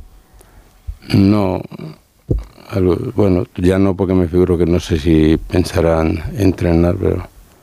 Si le llama, seguro que sí. Oye, la- la- hace unos días dijo Tebas, eh, Laporta y Florentino tienen que fijarse en, en Ángel Torres eh, como un buen líder, como un buen dirigente de un club español. La guerra, eh, usted es mucho más próximo a la liga que a la federación, tiene una buena relación con Javier Tebas. ¿Cómo vive, pero también tiene una buena relación con el Madrid, cómo vive la relación de tensión que hay ahora mismo entre el Real Madrid y la liga? Bueno, yo he intentado a veces decir, mediar a ver si se puede arreglar, pero es irreconciliable porque saltan chispas por, por todos los lados. Y no, lo que Tebar dijo y yo lo agradezco es que, que tanto Laporta como Florentino tenían que hablar más conmigo. ¿Y hablan con usted? Y sí, pero vamos, habla... Pero, la- pero ha intentado ser celestino y no lo hace en caso. No, no, lo hacen, no, no hacen caso porque van a lo suyo, porque estamos hablando de dos monstruos y hay mucha mucha competencia y mucho y ahora vamos a ver porque también ahora habrá me figuro que a final de año habrá elecciones también en la liga Mm. pero luego no hay candidatos la Superliga, ¿cómo lo ve Ángel? ¿Usted cree que, mm, que es un proyecto que es in- incompatible? Lo, bueno, por lo menos el Madrid defiende que sería incompatible con la actual Champions, pero compatible con la Liga. Eh, ¿Usted cómo, cómo ve ese, ese torneo? Y sobre todo porque hay una decisión del Tribunal de Justicia Europeo a final de... 21 de diciembre la sentencia. Puede ser muy- Claro, muy- habla el Madrid, habla el Barça, habla Tebas, pero el Getafe qué piensa, ¿no? ¿Qué cree que va a pasar en, en Que todo, toda la liga. Sí. Yo creo que no. Es decir, y, y los clubes grandes, todos en Europa, est- están con unas deudas tremendas. Con lo cual, es decir, no tiene ningún sentido es decir, montar, porque la gente se cansaría de siempre ver los, los tres o cuatro equipos los mismos. La liga seguiría, o sea, lo que plantea la Superliga es jugar mm, fin de semana la, Ya, la Liga pues sí. Europea y el- el resto, la Liga Sí. se- que siguiera igual. Si tú ves la Liga Europea, los cuatro o cinco equipos grandes o seis, eh, ya no verías la otra. Decir, Pero de todas formas también la liga está perdiendo muchas estrellas, ¿no? Bueno, porque eh, primero fueron los chinos, ahora son árabes. Los árabes. Pero eso son cuatro o cinco años, no pensé que eso... ¿Ah, sí? Si no les gusta el fútbol, no va gente al fútbol. ni- Luego, luego se irán. la- los campos son portátiles que los llevan. Sí, Eso es verdad. Va a ser como Pero- China, que ha tocado fondo. Pero fíjese, Cerezo, Cerezo dijo... mismo. Estos van a usted durar menos. Menos. dijo Ángel. Eh, el Bueno, vivir en y Madrid. Hay futbolistas que se están volviendo. Eso Y es. nosotros hay gente Sí. ya de allí, por, incluso algunos Bueno, Veiga se ha vuelto. creo que no pagan, Eh, Sí, como España, ningún sitio. que tienen No, problemas. Eso es verdad. Pero fíjese, Cerezo, que también estuvo la semana pasada en Onda Cero, dijo que cree que la Superliga, que él como presidente del Atleti verá la Superliga. Que es bajo el amparo de la UEFA, pero que, que habrá Superliga. Yo creo que no. ¿Usted cree que no? Y además creo que no es bueno para la Liga Española eh, una Superliga. ¿Sin los, sin los ingleses podría haber Superliga? Tampoco lo cree. Tampoco menos. Es decir, si los dos países más importantes, es decir, porque el resto de las ligas no, no tienen el nivel. Bueno, si acaso la alemana Mm. y ahora la francesa por el tema del PSG, pero si se desarma el PSG, ¿Y en qué posición colocaría la liga en el fútbol europeo? la nuestra, la mejor liga de, de Europa. Oye, pues, Mejor que la Premier. Sí, la Premier lo que pasa es que nos saca 15 años de adelanto en cuanto al tema económico, porque se han sabido vender mejor que nosotros. Es decir, nosotros hasta que no aprobamos el tema del control económico, pues cobrábamos una miseria y ha sido muy difícil. Habla tan claro el presidente del Getafe, Alberto, que- que... tenéis que estar encantados en el día a día, porque... Hombre, por supuesto. Ojalá hablase más. ¿eh? Lo que pasa es que yo sé que a Ángel muchas veces no le Llevo gusta. allí hace tres años y medio y hemos sufrido como perros tres años. no me quiero mover. Oye, pero hablaba el presidente antes de grandes jugadores que ha, que ha tenido. Eh, uno de ellos puede ser Borja Mayoral. Quería preguntarle si está de acuerdo con Bordalás las palabras que dijo de que él cree que merece ir a la selección. Y segundo, si teme, por el buen momento que está teniendo Borja ahora mismo, que llegue alguien y se lo quite. No, a mí es muy difícil que me quiten futbolistas. ¿Por qué? Mirarlo, los 20 años en primera división, que me ha quitado alguno. Y porque tiene fama Getafe entre los profesionales del fútbol de ser un magnífico destino, que pagan bien, que no hay deudas. De momento. Que Madrid, como decías, es un, es un atractivo para Pero las con familias. Borja no hay peligro, Presi, ¿no? tranquilos. Con Borja no hay peligro. No, pero eh, el Getafe es el Getafe, es decir, todo el mundo quiere crecer, todo el mundo quiere ganar más dinero, es decir, entonces yo no le voy a cerrar la Bueno, puerta da- y a Borja menos porque el chico teniendo ofertas mejores y, y teniendo equipos superiores al Getafe, es decir, decidió quedarse, quedarse aquí y eso en la vida hay que ser agradecido. ¿Y no le dolió que Planes le quitara Altimira. Altimira, No al me- al Betis? Me dolió las formas. Es decir, el que se vaya el chico no hay ningún problema. Por haber sido Planes trabajador del Getafe. Claro, que no te puede llevar un dato de, de tu sitio en la vida y que se ver agradecido y no le gustará a ningún equipo que se lo hagan. ¿Se lo Pero- reprochó? Pero, lo de- no, yo Planes, ¿no? No tengo nada que reprochar, es decir, las cosas volverán a su sitio y lo siento por el chico que no que no está jugando en el Getafe, sería titular indiscutible y estaría en la selección. Tenemos en Madrid, ¿no? Vamos a tener en Madrid todos estadios nuevos. Mm. El Metropolitano, el Bernabéu, Madrid, ¿no? el En la Liga Coliseo. Española en cuatro, en cinco años tenemos 20, los mejores 20 campos de Europa. Perfecto para el Mundial, ¿no? Perfecto para el Y mundo. todo presidentes que lo quieren dejar ya todo hecho y Todo hecho y dispuesto perfecto. para el siguiente. Tiene porque que esperar a Morata. Miguel Ángel piensa A mí lo sí. mismo, A mí que me den algún mismo, entrenamiento en el Mundial. entrenamiento. ¿no? Con un entrenamiento te, te, va- te vale. Me conformo. Hombre, esto hay, que- esto hay que hablando con, hay que hablarlo con la federación. La federación antes me daba bola. Yo he llegado a la absoluta tres o cuatro veces y la final de la Champions femenina, la primera. La, la hicimos allí, pero ahora no me dan bola. Le han dicho ya que monte un equipo femenino, le habían recomendado en el Sí. ayuntamiento. La alcaldesa, ¿no? ¿Qué vamos a hacer? Pero lo va, Eso- lo va a hacer. Ten- tenemos que terminar las instalaciones, vamos a terminar la, la ciudad deportiva porque claro, nosotros tenemos los veteranos, el, el genuine y, y 800 niños en la escuela. Si no tengo instalaciones para... Esto no da más de sí. Cuando terminemos todas las obras y se termine la ciudad deportiva, pues habrá fútbol femenino. ¿Usted pensaba cuando era niño que iba a llegar a donde ha llegado? Porque leyendo la historia de Ángel Torres, que seguramente mucha gente no lo sabe, eh, se queda sin padre siendo muy, muy jovencito, con 11, 11 años. años. y empieza a trabajar eh, fregando platos en un taller luego en Getafe. ¿Y hasta dónde ha llegado? Bueno, yo creo que yo siempre lo he dicho, es decir, tengo una flor y yo creo que yo nací para el fútbol, porque llevo 33 años dirigiendo equipos. Yo estuve 5 años en Valdemoro antes de venir a Getafe.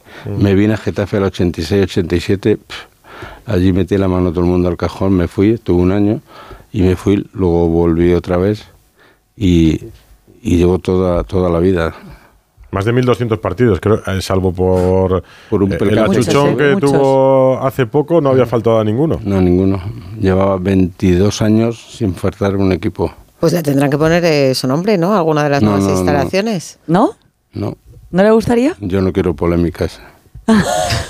Hombre, cuando se vaya. Como reconocimiento. Cuando se vaya de la presidencia, Cuando quiero yo me decir. muera. Cuando, cuando se vaya de la presidencia. Cuando yo me muera, haga lo que No, hombre, quiera, no. En, vida- En el vida no. 28, es En una vida- buena- En vida no, porque si todos tenemos gente a favor y gente en contra. es decir, entonces, lo mío no, no hay discusión, lo tengo claro. Es decir, yo no estoy en el fútbol por, porque me agradezcan nada. Es decir, yo estoy bien pagado porque he disfrutado como nadie, he aprendido de fútbol como... No me extraña que te va a decir que bueno. hablen conmigo. Pues nosotros hemos disfrutado esta noche y le agradecemos mucho que visite el estudio de Onda Cero a las 12 y 24 minutos. Que Y sean más Mucha veces. suerte con el Getafe. Muchas gracias a vosotros y nada, que a ver si subimos para arriba este año Yo creo y que- disfrutamos. Que mucha gente se ha hecho el Getafe, seguro, escuchando. Seguro, sí, sí. Claro. Sí, pero ahora vamos a tener problema. Como empezamos las obras para la reubicación, los dos próximos años no podremos hacer socios nuevos. Verás cuando demos la noticia. Bueno, La, acabo de acaba dar. de dar. La acabo, la acabo de dar para que se vaya mentalizando. No podrá hacer socios nuevos en el, porque- los por, problemas de espacio. Claro, es que tiras una grada y, y tienes que ir ubi- ubicando al resto. Y este año no hemos ¿Tiene? hecho nuevos porque hemos hecho muy poquito. Cerramos en junio, julio. Bueno, lo ha vivido el Madrid, el Atlético de Bilbao, también Claro. tuvo que reubicar, todos No, los clubes que hacen reformas. el Creo que Betis, Esteban quería decir algo. Sí, ¿cuántos socios tiene Getafe? Porque el otro día comentando el partido eh, escuché que era el, el, el récord de abonado ¿no? de Getafe este año. 13.000. 13.000. Unos cuantos. Pues presidente, muchísimas gracias. Muchas gracias Que sea pronto y que sea para celebrar Gracias a algo. vosotros y que os vaya bien. Y a Marco Rocha, que ha venido Sí. su jefe de prensa, que corría muy rápido el otro día en la polefreno, ¿eh? Sí. Le vi yo, iba como una bala. Está en forma. 12 y 25, Radio Estadio Noche. Radio Estadio Noche. Rocío Martínez y Edu Pidal. ¿Todavía no conoces los Fiat Pro Days? Pues corre porque ahora solo este mes tienes ofertas únicas que no querrás perderte. Acércate a tu concesionario más cercano y disfruta de los Fiat Pro Days para vehículos comerciales en toda la gama gasolina, diésel y eléctrica. Déjate sorprender. Fiat Profesional. Profesionales como tú. Lleva tu negocio a otro nivel con Vodafone Business. Con negocio a medida disfrutarás de fibra y móvil con soporte informático 24/7. Escoge entre ciberseguridad, presencia digital o reparación y sustitución de dispositivos. Infórmate en vodafone.es o llamando al 1443. Vodafone Business. Together we can. Radio Estadio Noche. Rocío Martínez y Edu Pidal. Para mí la favorita clara es Francia y si no Inglaterra. Y otro comentario, ahora que andamos con el tema de las lesiones y las elecciones, ¿os parece lógico que hoy juega de madrugada Argentina, Brasil, Uruguay? Cuando quieran llegar es el jueves y el sábado hay partido, ¿cómo van a llegar eso? No, no, no tiene sentido, pero bueno, 608038447 arroba Radio Estadio N. Mucha quejana. Eh, sí, es que como ha terminado la fase de clasificación para la Eurocopa, me hemos preguntado que qué selección les parece favorita en la cara a esa próxima Eurocopa del eh, próximo verano. El 61% opina que Francia es la gran favorita, el 21% da como favorita a Inglaterra, el 14% a España y el 3% a Alemania. Y como siempre que damos opciones, la gente se nos queja pues porque unos opinan que Italia, que tiene favores arbitrales, otros dicen que no nos olvidemos nunca de Portugal y tampoco de, de Bélgica. Que solo Eh, caben cuatro. Exactamente, que solo No hemos dado estas opciones porque solo nos caben cuatro. Luego en la próxima os cuento comentarios que nos deja la gente a la entrevista con el presidente del Getafe. Para mí Torres. ninguna. Ninguna, ¿no? Ninguna. Ninguna. O sea, Alemania está muy mal, pero juega en casa. Influye, ¿no? El público estará qué? loco. Ninguna Ninguna favorita. selección. Ninguna, Ah, ninguna, ninguna no veo ninguna. Inglaterra está mal. Francia tiene buenos jugadores, buenas individualidades, pero tampoco la veo entre los mejores. España no, puede ser candidata, pero no favorita. Así que a día de hoy, yo es que Puede no- pasar no- cualquier cosa. Sí, sí, lo veo muy abierto para Mejor para contarlo y para yo, vivirlo. yo te diría que los como periodistas hace, como hace tiempo, ¿eh? tenemos que ser objetivos, pero yo cuando juega la selección española no lo soy. Solo por espíritu ya voy con España. Mi favorita, claramente. Será de corazón, pero de cabeza. Yo tampoco soy objetivo con Joaquín Caparrós. ¿Lo habéis visto hoy en tampoco. Sevilla? Yo es que le Susana? adoro de toda la vida y, y le he escrito además porque me ha parecido muy merecido y, y Me, ha parecido un homenaje muy bonito. Muy bonito. Estaba muy emocionado. Y me ha encantado Ramos contando anécdotas No, y tal. organizado por el Sevilla, con- Lo gustado. del For Fiesta. Con, con Ramos, pero con participación de todos los clubes, porque el discurso del presidente del Athletic Club pues también ha sido emotivo y pasó una época que marcó mucho a la gente de Bilbao y de San Buen Mamés. detalle, sí. Carlos Hidalgo, Sevilla, muy buenas. ¿Qué tal? Buenas noches. Banquillo de oro que tenían que entregarle todavía desde la pandemia, creo, ¿no? Sí, estaba pendiente. eh, de momento solo se había entregado a un entrenador, Manolo Cardo. Este es el, el segundo. Y, y bueno, más que merecido. Efectivamente, eh, nadie se ha querido perder el homenaje. El gran Iríbar, eh, Pablo Alfaro, Javi Navarro, Ramos, Navas, Rakitic, Julio Bautista. Hemos visto vídeos de Muniain, de Marchena, de Vicente del Bosque. Bueno, ha disfrutado muchísimo Caparrós. Se ha emocionado al ver el cariño de tanta gente. Se ha emocionado especialmente al hablar de su padre, el responsable de su sevillismo, porque Caparrós es sevillismo puro. Eh, ha sido el entrenador que más veces se ha sentado en ese banquillo eh, en do- total de 241 partidos. Y, y ojo que eh, no quiere que la cifra se quede ahí, que quiere seguir entrenando. ¿eh? O sea que, que todavía promete más guerra. Pues vamos a ver si sigue emocionado, ¿no? Joaquín Caparrós, buenas noches. Hola. Muy buenas noches. ¿Sigue emocionado? Pues la verdad que sí. Eh, cuando vosotros estáis recordándome lo, lo que ha pasado este día, pues la verdad es que sí, que ha sido un día muy muy emocionante y la verdad de mucho agradecimiento, ¿no? Agradecimiento a un club, a muchas personas y sobre todo, pues eso, como habéis comentado, ¿no? A mi padre que fue el que, el que me hizo la afición al, al, fútbol y me hizo sevillista y por lo tanto, bueno, pues un, un niño que iba al campo, pues eh, eh, para él era impensable que yo pues eh, pudiera llegar a, a- que me diera el Sevilla el, el banquillo de oro y por lo tanto pues lo que he comentado muy muy agradecido a toda la gente que ha estado allí la cantidad de gente que no ha podido ir y que me ha escrito pues disculpándose de no poder estar allí Es que se conserva usted también, está tan en forma que hoy cuando veía el homenaje lo estaba viendo con más gente y decían, pero Joaquín Caparro se retira si es joven. Y, hombre, No, ya ha dicho que no. Quiere seguir entrenando, tiene 68 años. 68 años, digo 68. Es verdad que no lo parece, lo comparas con otras personas de 68 y Caparrós es un joven. chaval. Pero eh, quiere seguir entrenando y de verdad Bueno. cree que le puede llegar una buena oportunidad de banquillo o... Bueno, vamos a ver, yo eso he, he dicho que los entrenadores no nos retiramos, es igual que los periodistas, los periodistas no os retiráis, los médicos no se retiran, los militares no se retiran, los toreros no, se- no, no, no se jubilan, se retiran, ¿no? Y entonces, bueno, pues ahí estamos, yo eh, sigo eh, con la misma ilusión, y lo que pasa que, bueno, pues que tiene que venir alguna cosa, un proyecto interesante, he tenido la oportunidad de, ir a entrenar fuera, pero bueno, pues no ha surgido ese, ese proyecto. Pero bueno, ahora disfrutando, viendo fútbol, mucho fútbol, y mm, no solamente de nuestra liga, y, y bueno, y, y- a esperar.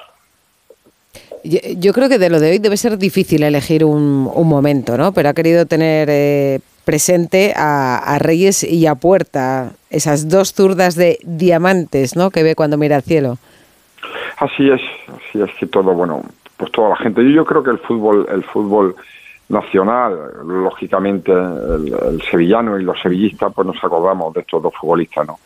Que bueno, pues que eran dos futbolistas espectaculares, pero no solamente ya con su talento y su calidad, sino que es que también pues marcaron por su calidad humana, ¿no? Eran dos chicos con buah, tremendo, una alegría y con muy querido por, por todos sus compañeros y por toda la gente que hemos estado con ellos, ¿no? Por lo tanto, claro, pues, un momento de, de acordarnos de, de tanto de, de Puerta como de Reyes, ¿no? De José Antonio y de Antonio. Ha sido un detalle muy bonito. Joaquín, buenas noches. Quería preguntarte porque hemos visto las imágenes, se te veía emocionado, jugadores arropándote y tú ya sabes cómo es en día hoy el calendario. Los jugadores les cuesta ir a actos, les cuesta ir a eventos y hoy, sin embargo, hemos visto a muchos volcados con tu persona y tu figura. ¿Qué supone eso que es tan difícil de conseguir hoy en día? Pues la verdad, lo que los he comentado de agradecimiento. Es cierto, es cierto porque, bueno, pues tienen entrenamientos, eh, están preparando ya los partidos, eh, hay mucho mucha igualdad, la gente quiere la máxima concentración, si tienen que desplazar y por lo tanto, bueno, pues el, el que estén aquí, pues para mí ha sido, insisto, una eh, un día muy emotivo y, y- da las gracias ¿no? a todos ellos, ¿no? porque al final los entrenadores, si conseguimos resultados, es gracias a los, a los futbolistas y no hay más historia. Nosotros predisponemos a un grupo de, de futbolistas que tenemos en ese momento, pero son ellos con su con su capacidad, con su talento, son los que al final pues hacen que los entrenadores vayamos consiguiendo objetivos y, bueno, y que se vayan salvando las temporadas y que vaya uno creciendo como entrenador, ¿no? No, es que Jesús Navas además estaba celebrando su cumpleaños, 38 años, ¿eh? 38 años, ¿quién lo, quién lo iba a ver, no? Que era un chiquillo con 16 años cuando lo subíamos. También se conserva bien, ¿eh? Se con, buah, Jesús, y lo acuerda que tiene, yo creo que Jesús, y esperemos que no, que Dios quiera que no tenga ninguna desgracia, ningún percance, yo creo que Jesús es un futbolista que Luis de la Fuente lo tiene en su grupo para estar en la Eurocopa, ¿no? Y por lo tanto, bueno, pues eso dice mucho de un futbolista con la calidad del talento y la, y la capacidad y las condiciones que tiene Jesús, ¿no? Está aquí Susana, que está deseando hablar con Joaquín Caparrós. Sí, porque Joaquín, tú amas el fútbol, pero de comentarista no te lo has pasado mal, ¿eh? En la Champions, ¿eh? Que viajes En nos pegábamos 3. en Antena 3, ¿eh? ¿Sabes qué pasa, Ana? Porque tenía muy buena gente. Recuerdo esos viajes cuando íbamos, ¿eh? Sí, la con verdad que... Matías, con Manu, etcétera, etcétera, era espectacular. La verdad que sí. No, la verdad que bueno que, eh, que se aprendía de vosotros y, y- y siempre lo digo, eran han sido momentos también muy muy muy bonitos en, en todo lo que es una carrera profesional. Uno tiene muchas cosas y una de las cosas que te marcan son esos esos viajes, esos comentarios. Que igual no eran tan comida. cómodos los viajes, ¿no? Como los que haces Bueno. él con un equipo de... ¿No ibais en charter en Antena 3? cuenta los ¿Con periodistas. Antena 3 no No. ibais en charter? Pues no no llegamos a echarte, pues tampoco íbamos mal, ¿eh? No, ibais mal. mal. Era, era la Champions, era... No, no, eran los que mejor viajaban de todos. Hombre. Eh, los que tienen los derechos, en por algo Sevilla- pagan. En Sevilla saca gente de los No. aviones para Ah, volver. ah, ¿eh? yo- no, no, me no quedé tirado en la- no yo- me quedé tirado en el aeropuerto de Kiev en la final aquella del Madrid. Me sacó Matías con un coche que tenía el de la Qué grande, televisión. una- una allí. furgo de estas Hombre, grandes, claro. ¿no? Oye, Joaquín, eh, el- la etapa, digamos, Joaquín, digo Joaquín, es que iba a hablar del Atleti, Joaquín. Eh, la- las dos mi familia grandes me llama Joaquín, ¿eh? Perdona, Sí. ¿eh? mi familia me llama Joaquín. Pues mira, no, no me he equivocado entonces. Sí. Digo que repasando a grandes rasgos ha pasado por un montón de clubes, pero las dos grandes etapas que yo tengo en mi memoria de Joaquín Caparrós son una con el Sevilla, 2000-2005, porque llega en una situación complicada para el Sevilla con pocos recursos, lo clasifica dos veces para la UEFA, de ahí salen jugadores eh, y se consolidan jugadores como Batista, como Ramos, como Puerta, como Reyes, eh, como Dani Alves, que, que viene también de Brasil. Y esa es una. Y luego hay otra en el Athletic Club de Bilbao, al que llega también una situación complicada. Y hoy recordaba el presidente, lo devuelve a un estado eh, de competencia absoluta. Lo clasifica para una final y solo Messi le impide alcanzar una copa que desde entonces sigue siendo muy añorada en Bilbao. Eh, ¿Dónde disfrutó más? ¿En Sevilla o en Bilbao? Entendiendo que esos dos fueron los Bueno, mejores momentos.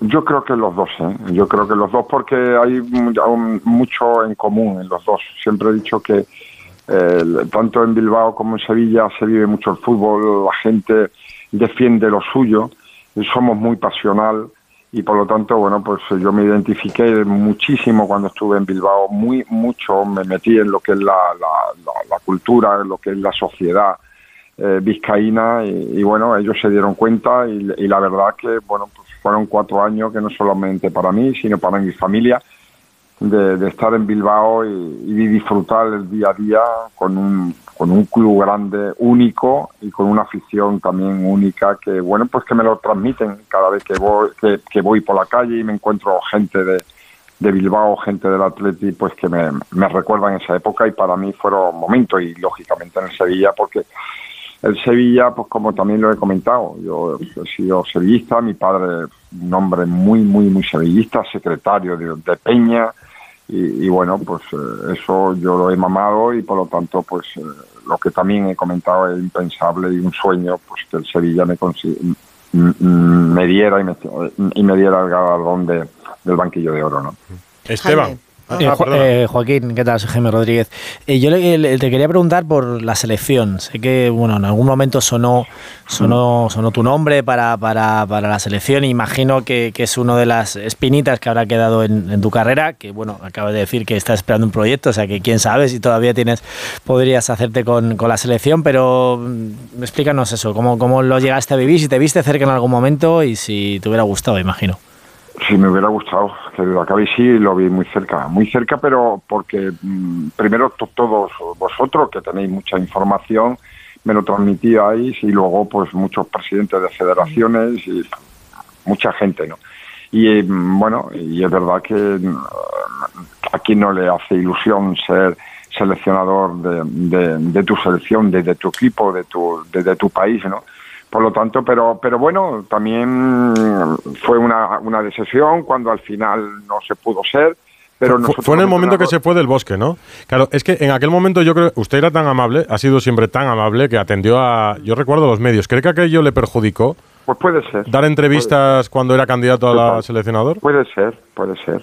Estoy totalmente de acuerdo con, con lo que me estás comentando. Luego ya un, un poco analizando todo, pues puede ser, este tipo de cosas tiene que ser un poco más eh, bueno, pues a, tenerlo un poquito más eh, sin hacer mucha publicidad o tal, pero claro, también es cierto que los medios de comunicación queríais y yo por mi afán de atender, pues Puede ser. ¿Pero ha renunciado ya a ese sueño? No, no. No, nunca se. Insisto que los entrenadores bueno, están vivos. Luis de la Fuente ni ha renovado. Hay elecciones de la Federación la, semana, la, temporada que viene. No, hombre, ya, ya, ya. No, de la Fuente llegó. además que Luis, yo que lo aprecio muchísimo porque estuve trabajando con él Nosotros en el Atleti y lo y lo bueno y no solamente eso porque también aparte de estar trabajando con, con Luis de la Fuente en el Atleti Estuve aquí en el Sevilla, cuando yo llegué al Sevilla, Luis de la Fuente era el, técnico del equipo de División de Honor de Juveniles del Sevilla, ¿no? Y por lo tanto teníamos mucho contacto con él. En el Sevilla coincidió con Esteban, nuestro portero de guardia en la radio. Sí, señor, magnífico, muy bueno. ¿Qué tal, mister? Hombre, Buenas noches, mister. Dos cosas, una, perdón, ayer te escribí porque no pude ir señor, sí, señor. Sí, porque estoy estoy fuera viendo viendo a mi hijo una primera, perdón. La segunda, gracias. Porque pasé dos años con usted y en aquel vestuario que usted creó, porque claro, ahora en Sevilla le vemos ganar títulos con facilidad, un presupuesto, pero usted cuando llegó al Sevilla para fichar a Javi, a Pablo, para mí, dos de los puntales de Sevilla, eh, Javi Navarro, Pablo eh, Alfaro. Javi Navarro, Pablo Alfaro, Notario, David Castedo.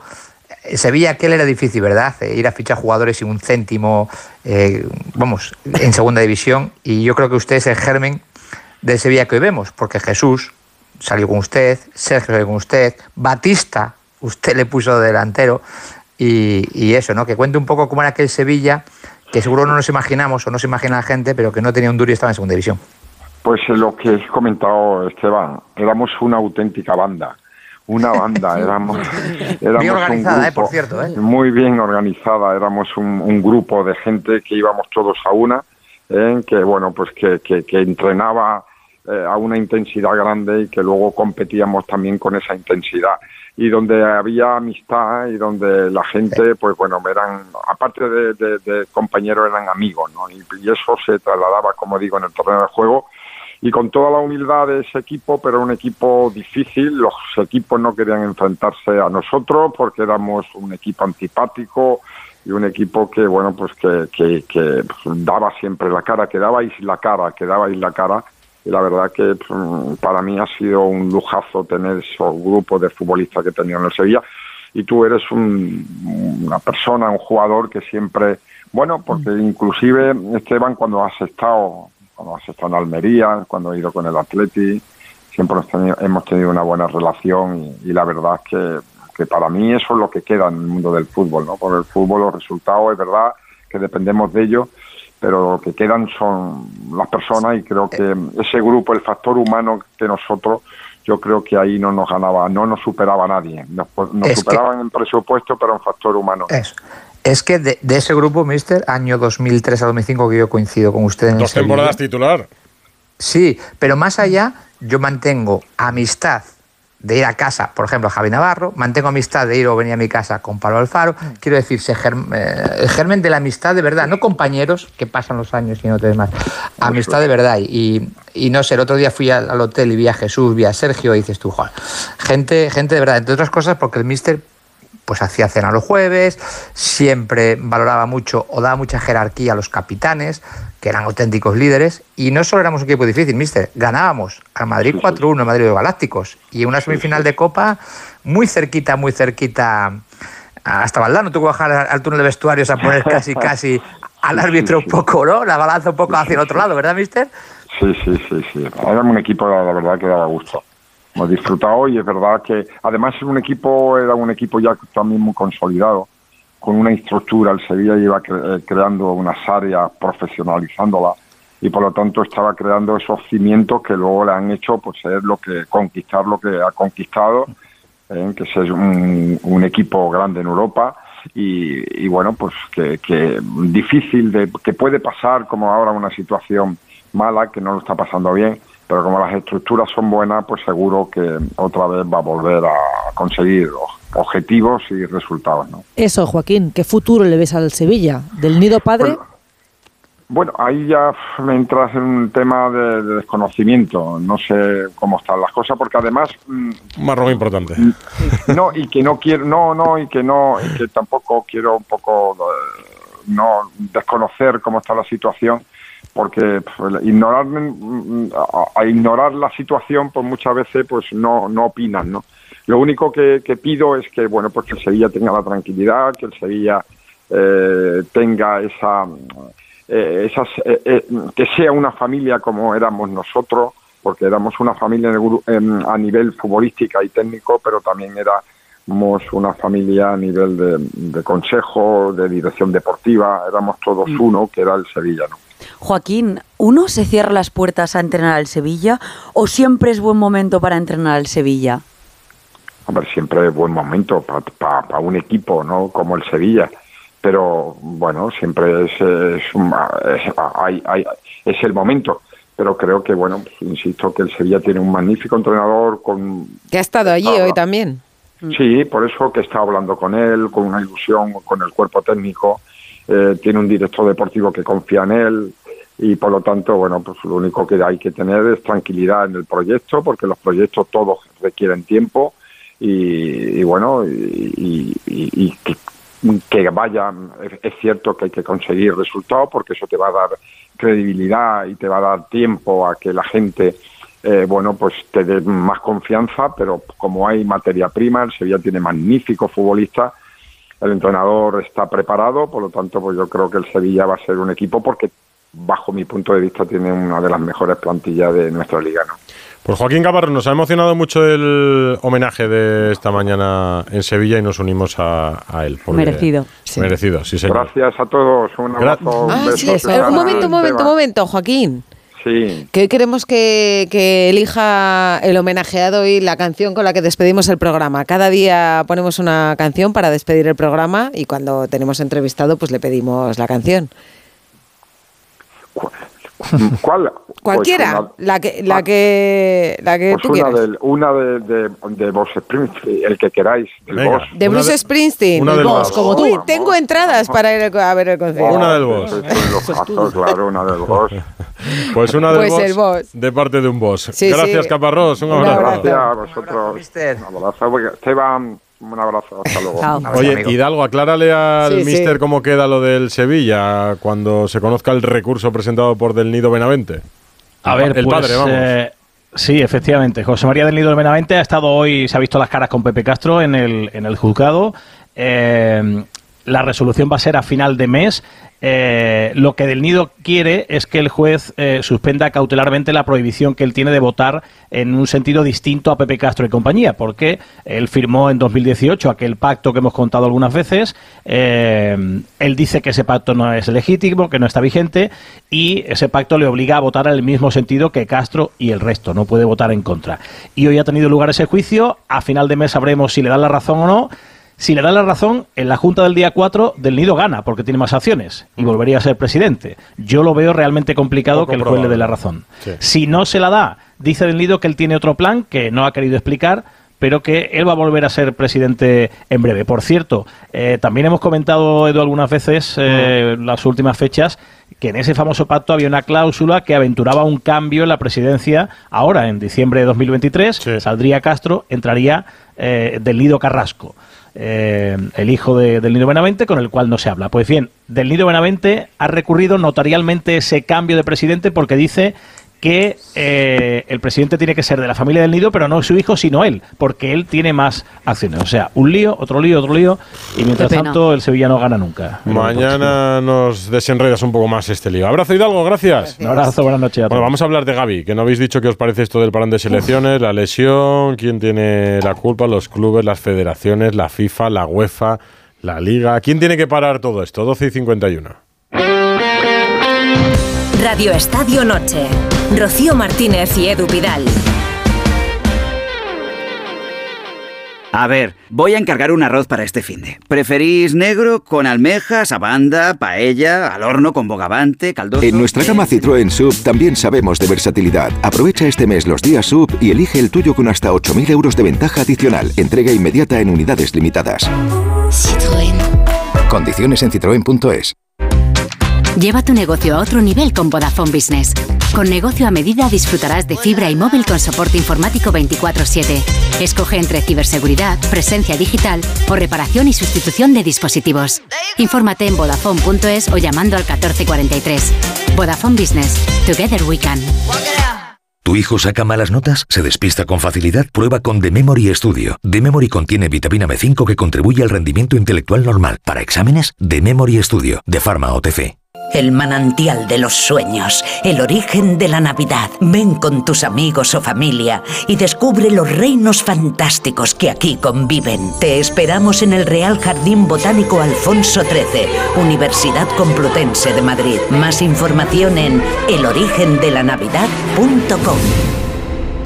En Vision Lab, Black Friday y hasta el 60% de descuento en gafas de todas las marcas, lentillas y audífonos. Hasta el 60%. Solo hasta el 27 de noviembre. Más info en visionlab.es.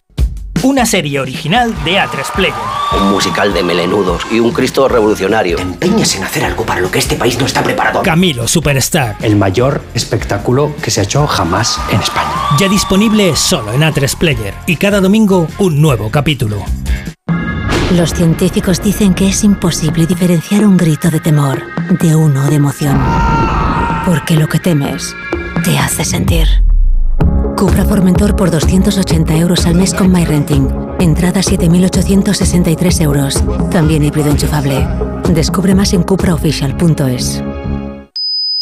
¿Notas pitidos al dormir? Duerme sin ruidos con Sonofin Noche. Sonofin Noche con Jingo Biloba que contribuye a una buena audición y melatonina para conciliar el sueño. Sonofin Noche de Pharma OTC. Radio Estadio Noche. Rocío Martínez y Edu Pidal. Buenas noches, Radio Estadio. Mi selección favorita, vuestra pregunta para ganar la Eurocopa, para mí la número uno es sin duda alguna Inglaterra, seguida de muy muy de cerca a Francia. Pero bueno, dado a elegir, tengo que elegir una, me quedo con Inglaterra. Un saludo. Ahí están los favoritos, que los oyentes se encuentran entre las candidatas en la Eurocopa 608038447. No, dices que no, Ana. No, que golea Francia. Arroba eh, Radio Estadio. Sí, la mayoría pues, eh, de los eh, votantes cree que Francia es la gran favorita. En un segundo escalón estarían Inglaterra y España. Y a Alemania sí que le dan muy poquitas opciones, a pesar de ser Mm, la anfitriona. Pero ha hecho, la verdad es que últimamente la selección alemana no está siendo muy fiable. Y comentarios que nos llegan de la entrevista al presidente del Getafe, de Ángel Torres, eh, aficionados del Getafe preocupados porque ha anunciado ya su salida, diciéndole por favor déjalo en buenas manos. Otros eh, bastante escépticos respecto a lo que va a pasar con el caso Negreira. Dicen que no le ven ni que haya un plazo cor- un corto plazo para que haya una solución, ni creen que haya muchas sanciones. Y otros que no están tan a favor con eh, lo que pensaba de la Superliga. Supongo que aficionados también de clubes mm, pues como Barça o Real Madrid, que, que sí que están a favor de la Superliga, no como lo que decía Ángel Torres. No sé con Superliga o sin Superliga, pero hay que reducir el calendario de alguna manera. Ángel Bueno. Torres hablaba de los partidos del mes de marzo, que para España son amistosos, Con- en, un momento de con los clubes, competición. jugándose todo. En, en el prime de la competición, cuando se está ¿Cómo te gusta disputando. esa? Sí, sí, es verdad. Sí, Cuando es se un está moderno, es un moderno. En la onda. Cuando se están disputando las eliminatorias de Champions, cuando se está decidiendo la liga, la competición se para durante casi dos semanas, los jugadores se marchan a jugar con las selecciones, en algún caso para partidos amistosos. ¿Qué solución le veis a esto? Porque me diréis, las lesiones siempre se han producido y se seguirán produciendo, los jugadores se seguirán rompiendo el cruzado, pero habrá que evitar riesgos para que se minimicen de alguna manera, ¿o no? Hombre, reducir seguro. O sea, yo creo que eso, eso es obvio porque te lo están diciendo los entrenadores, los médicos. eh, pero el tema es que el, el negocio del fútbol es tan grande y el fútbol de selecciones, aunque nos, eh, nos suene un poco atemporal eh, con los parones de, de- noviembre o de marzo, pero luego también los jugadores se mueren por a las Eurocopas, a los mundiales, las marcas deportivas venden muchísimas camisetas en- de, de los mundiales y de las selecciones. Por tanto, es, un, es una pescadilla que se muerde la cola y con difícil solución, pero reducir, eso seguro. Y luego también evitar lo que también habría que evitar en la, Champions, es decir, eh, ¿qué hace jugando Francia contra Gibraltar?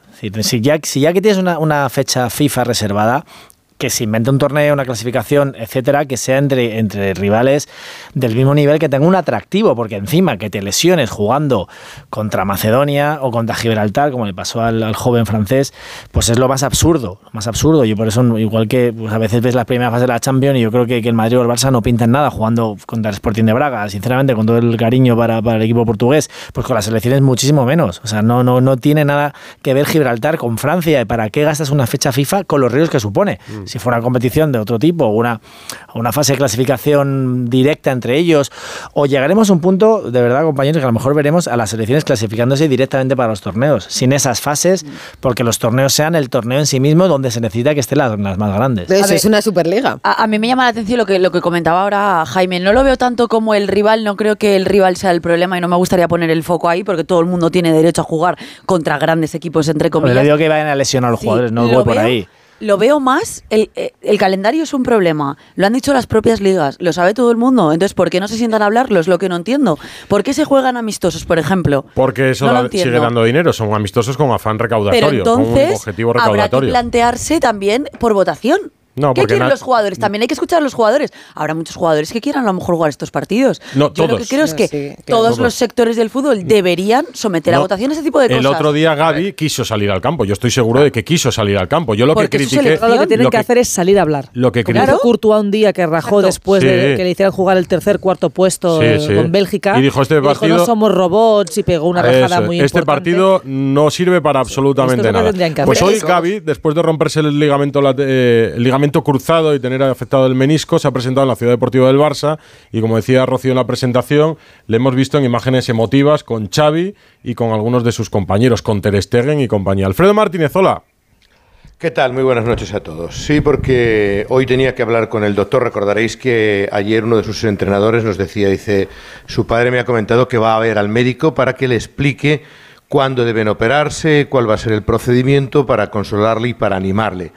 Pues también hoy, por tanto, tenía que ir a la ciudad deportiva y era la primera vez que estaban ya casi todos los jugadores, habían vuelto algunos de los internacionales, ya por ejemplo los españoles, hasta esa ciudad deportiva y hemos visto unas emotivas imágenes, como decíais, dentro de ese vestuario. Él entraba con muletas, se ha emocionado, ha recibido abrazos importantes de un jugador que cada vez está ganando más peso en el vestuario del Barcelona, como es Íñigo Martínez, de Marcos Alonso. Y hemos visto también uno muy, muy emotivo al final de todo el vídeo de Marc André Ter Stegen eh, consolando a un Gaby cada vez más tocado, ¿no? Yo creo que se ha emocionado bastante Gaby al, al entrar en ese vestuario y al recibir el cariño de los compañeros que incluso le han aplaudido, ¿eh? le han aplaudido bastante, eh, porque es un jugador cada vez más carismático. Habéis visto también incluso los mensajes de la selección española, de jugadores como Carvajal, como José Lu y otra serie de futbolistas Mm. del equipo nacional.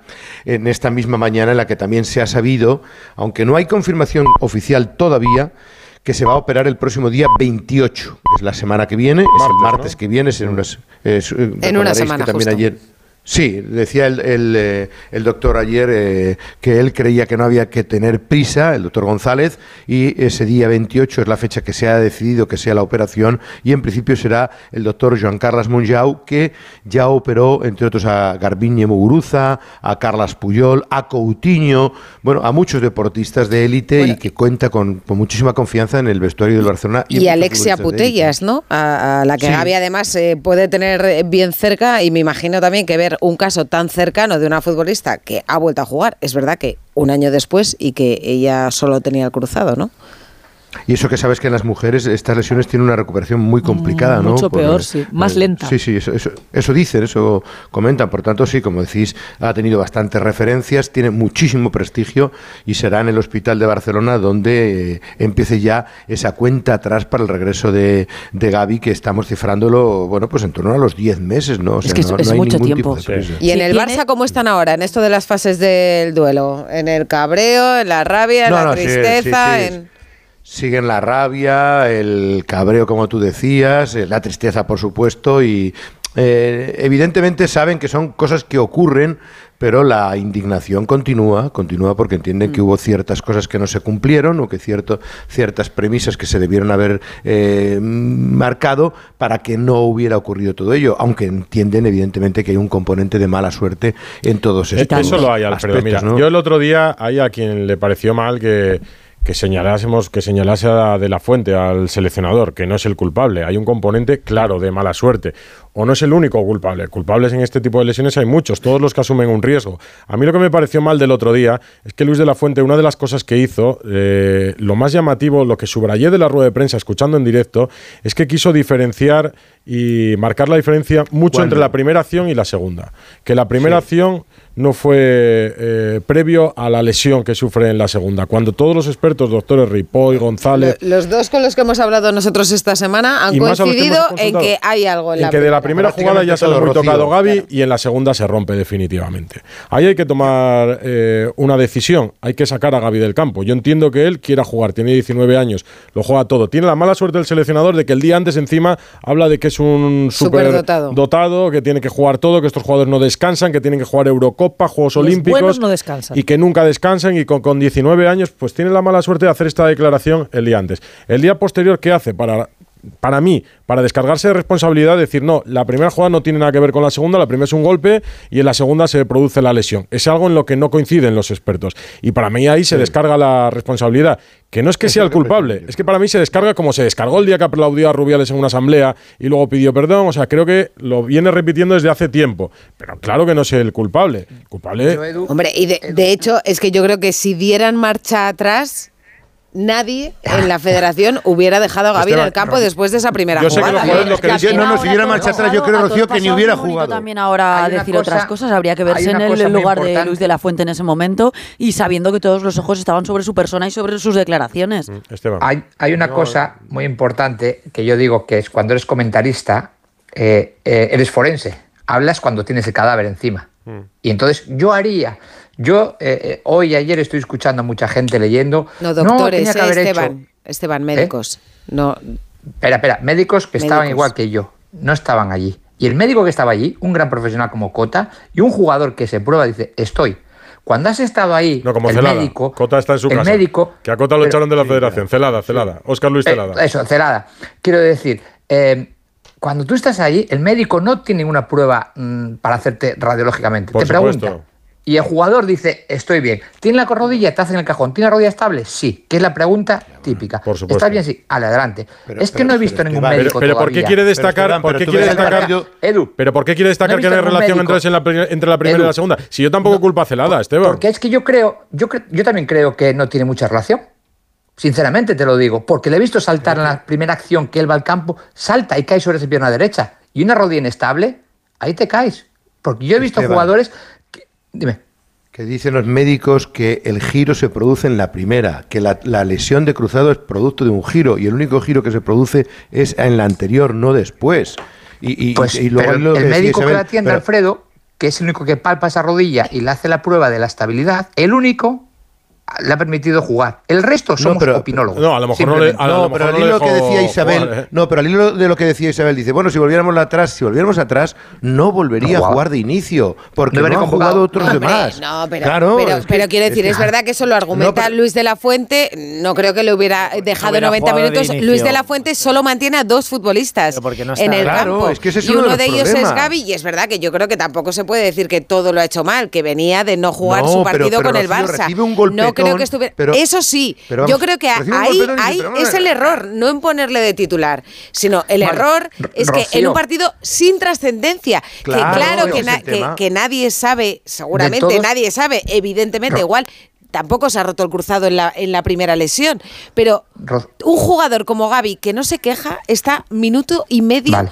casi llorando en el campo. Probando, Entonces tú dices, no sé aunque no tengas nada, no, pero aunque no tengas nada, en un partido en el que no Por hay nada en juego, igual hay Bueno, que, bueno, claro, que no te se tienes que queja, regir, no estoy de acuerdo. te tienes que regir por la prudencia. Y yo de verdad creo que nadie, si todo el mundo diera marcha atrás, ahí, ahí es donde cambiarían. En lo de titular, yo creo que la lesión es mala suerte, claro que es mala suerte, no es una lesión muscular por carga de partidos, Pero no es mala suerte. necesario Te puedes lesionar en el partido. Pero claro, Rocío, lo que agrava no es esta situación para mí es que hay dos capítulos. Sí, pero Alfredo, dos alguno tiene, capítulos. alguno tiene que repetir. Y también, a ver, hay que No, recordar no, que- no, no, no, no, Jaime, No, no, no, porque puedes convocar 26, 27, 28, te- puedes convocar todos los internacionales de España y, y no. Sí, no, pero luego diríamos que se convoca 30, Alfredo, que no hace Bueno. equipo, que no hace bloque. No, no, no, También, no, no, no, hay que recordar es que a veces seleccionadores, lo- ¿a quién los, jugadores también se lesionan nosotros? hasta los entrenamientos, es decir, donde sí que no se juega nada. Es decir, que Pero cuantos eh, más, pero cuantos más entrenamientos y cuantos más partidos hagas, más opciones de lesionarte tienes, Ya, ¿no? pero que- yo, yo estoy convencido. Mira, fíjate tú, Jaime, Ya, tú sabes que esto es, así,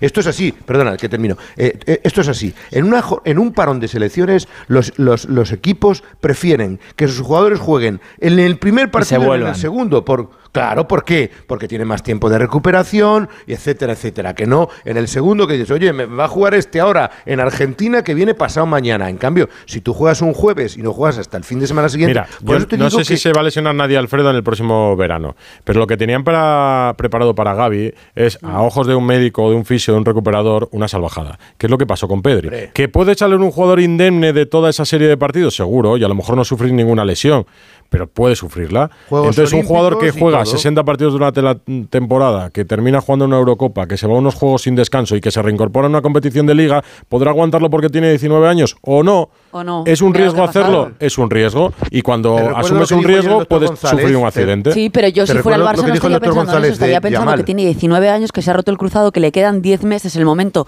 mejor de su carrera y que lo más importante ahora es como este un chaval de 19 años que se le ha parado en seco la carrera. Entonces ya no pensaría, lo puso, no lo puso, estaba bien, estaba mal. Eh, es importante lo que viene ahora en adelante para un Mira, chaval tan joven. No ni os mováis, ni os mováis, que seguimos ahora con este tema. Radio Estadio Noche. Atención, hay una horda de zombies. Recalculando ruta. En la próxima salida vaya campo a través hasta llegar al hospital. Habrá encontrado la vacuna contra los cordyceps. Ahora SEAT te lleva a Boston, a Libertalia o donde tú quieras. Estrena con SEAT Flex y llévate una PlayStation 5 de regalo. Y recuerda, cuando estés perdido en la oscuridad, sigue la luz. SEAT. Radio Estadio Noche. Rocío Martínez y Edu Pidal. Quería recordar, eh, Alfredo, lo que dijo el doctor González de Lamin Yamal, un jugador de 16 Oh. años al que también se le está exigiendo como si tuviese 25. Fue heavy, Alfredo. ¿eh? Alfredo. Pues sí, sí, Ahora, sí, sobre todo eso, claro, porque estamos hablando de el calendario. Tú apuntabas, y, eh, y es un tema muy interesante, el calendario que tenían previsto para Gaby. Yo creo que esto marca un antes y un después de la previsión del calendario de la selección en verano. Porque ¿qué va a pasar con la Yamal? ¿Va a hacer las dos cosas? ¿Va a ir a los Juegos Olímpicos? ¿Cuántos jugadores van a repetir? Os recuerdo lo que pasó con Pedri. Me da a mí la sensación de que ahora ya los clubes van a estar tomando nota y con mucho detalle de lo que ocurre y quién va a repartir esos minutos y qué va a ocurrir. Porque claro, en el Mundial, en los Juegos Olímpicos, te estás metiendo a finales del mes de agosto prácticamente con la competición ya empezada, ¿no? Yo creo que sí, yo creo que, que el Barcelona va a estar muy pendiente de todo lo que ocurra y de pedir que ningún jugador, ningún jugador repita los dos grandes torneos, evidentemente. Bueno, si, si nos lo planteamos hasta nosotros, ¿no? Este verano yo creo que todo el mundo que estamos vinculados al deporte decimos cómo va a ser Ah, no, verano, no, yo, yo no me lo planteo. Yo voy a coger vacaciones. Yo no sé tú, pero Eurocopa y Juegos. Ah, yo las vacaciones no las perdono. Yo como Edu. El tema de la mal, eh, de la Yamal, el problema es también que es un cuerpo sin formar todavía. Información, un claro. Ese es, ese es un tema totalmente distinto. En formación, cargas de trabajo y está con adultos. Eso hay que cuidarlo muchísimo, claro. Bueno, Gaby Pues tampoco es mucho más mayor que Lamin Yamal, Esteban, o sea, un poquito más. Tres años, eh, ¿no? Es más formado, pero, Pero tampoco, mm, tampoco es que digas, bueno, ya está totalmente hecho, ¿no? ¿Hasta qué punto está formado ya físicamente To- un chico que- totalmente, que, de Alfredo. Me estoy formando todavía yo. 27 Pues sí, Y los ¿no? clubes no De- pueden de- fichar, no tienen dinero y tienen que tirar de, de chavales. Decía Jaime ahora en la publicidad. Yo creo que Xavi va a rajar bien Bueno, Edu, que lo he dicho. el viernes. No, yo, es que yo también Bueno, lo creo. ¿Tú lo piensas, Alfredo? Eh, Pero Xavi, y Algo no solo sí, sí, Xavi. Que enfado del Barça lo va a misil va a representar lanzar Xavi. seguro. No, pero, pero eh, en público, en público mucho no. Él dirá que son gajes del oficio, que evidentemente hay que mimar a los futbolistas y se quejará, pero no, no, no creo que tampoco. Yo- yo creo que tampoco Ancelotti va a es, que ser Ancelotti, crítico. pero es que Ancelotti ya ha rajado del calendario. Y lo dijo más de antes de, antes de Sí. esta lesión. Yo creo que el Ancelotti calendario va a ser- sí, no, no. Es que lo del pero Jaime, no sé si dice hablar de la federación. ¿eh? No. Sí, yo- Adrián ahora mismo no duerme No, pensando no en el sé, Brasil, Argentina más, pero- dentro de 15 minutos. ¿eh? Está. Ancelotti Eh, eh, con En- tranquilizantes. En ¿eh? 13 Ya minutos tiene empieza un Brasil-Argentina con varios Nada más y jugadores nada del- menos. del Real Madrid y los que tiene ya lesionados. Camavinga preparando un Francia-Gibraltar, el otro día en Vinicius. entrenamiento. Vinicius Y el Madrid con rezando. Brasil.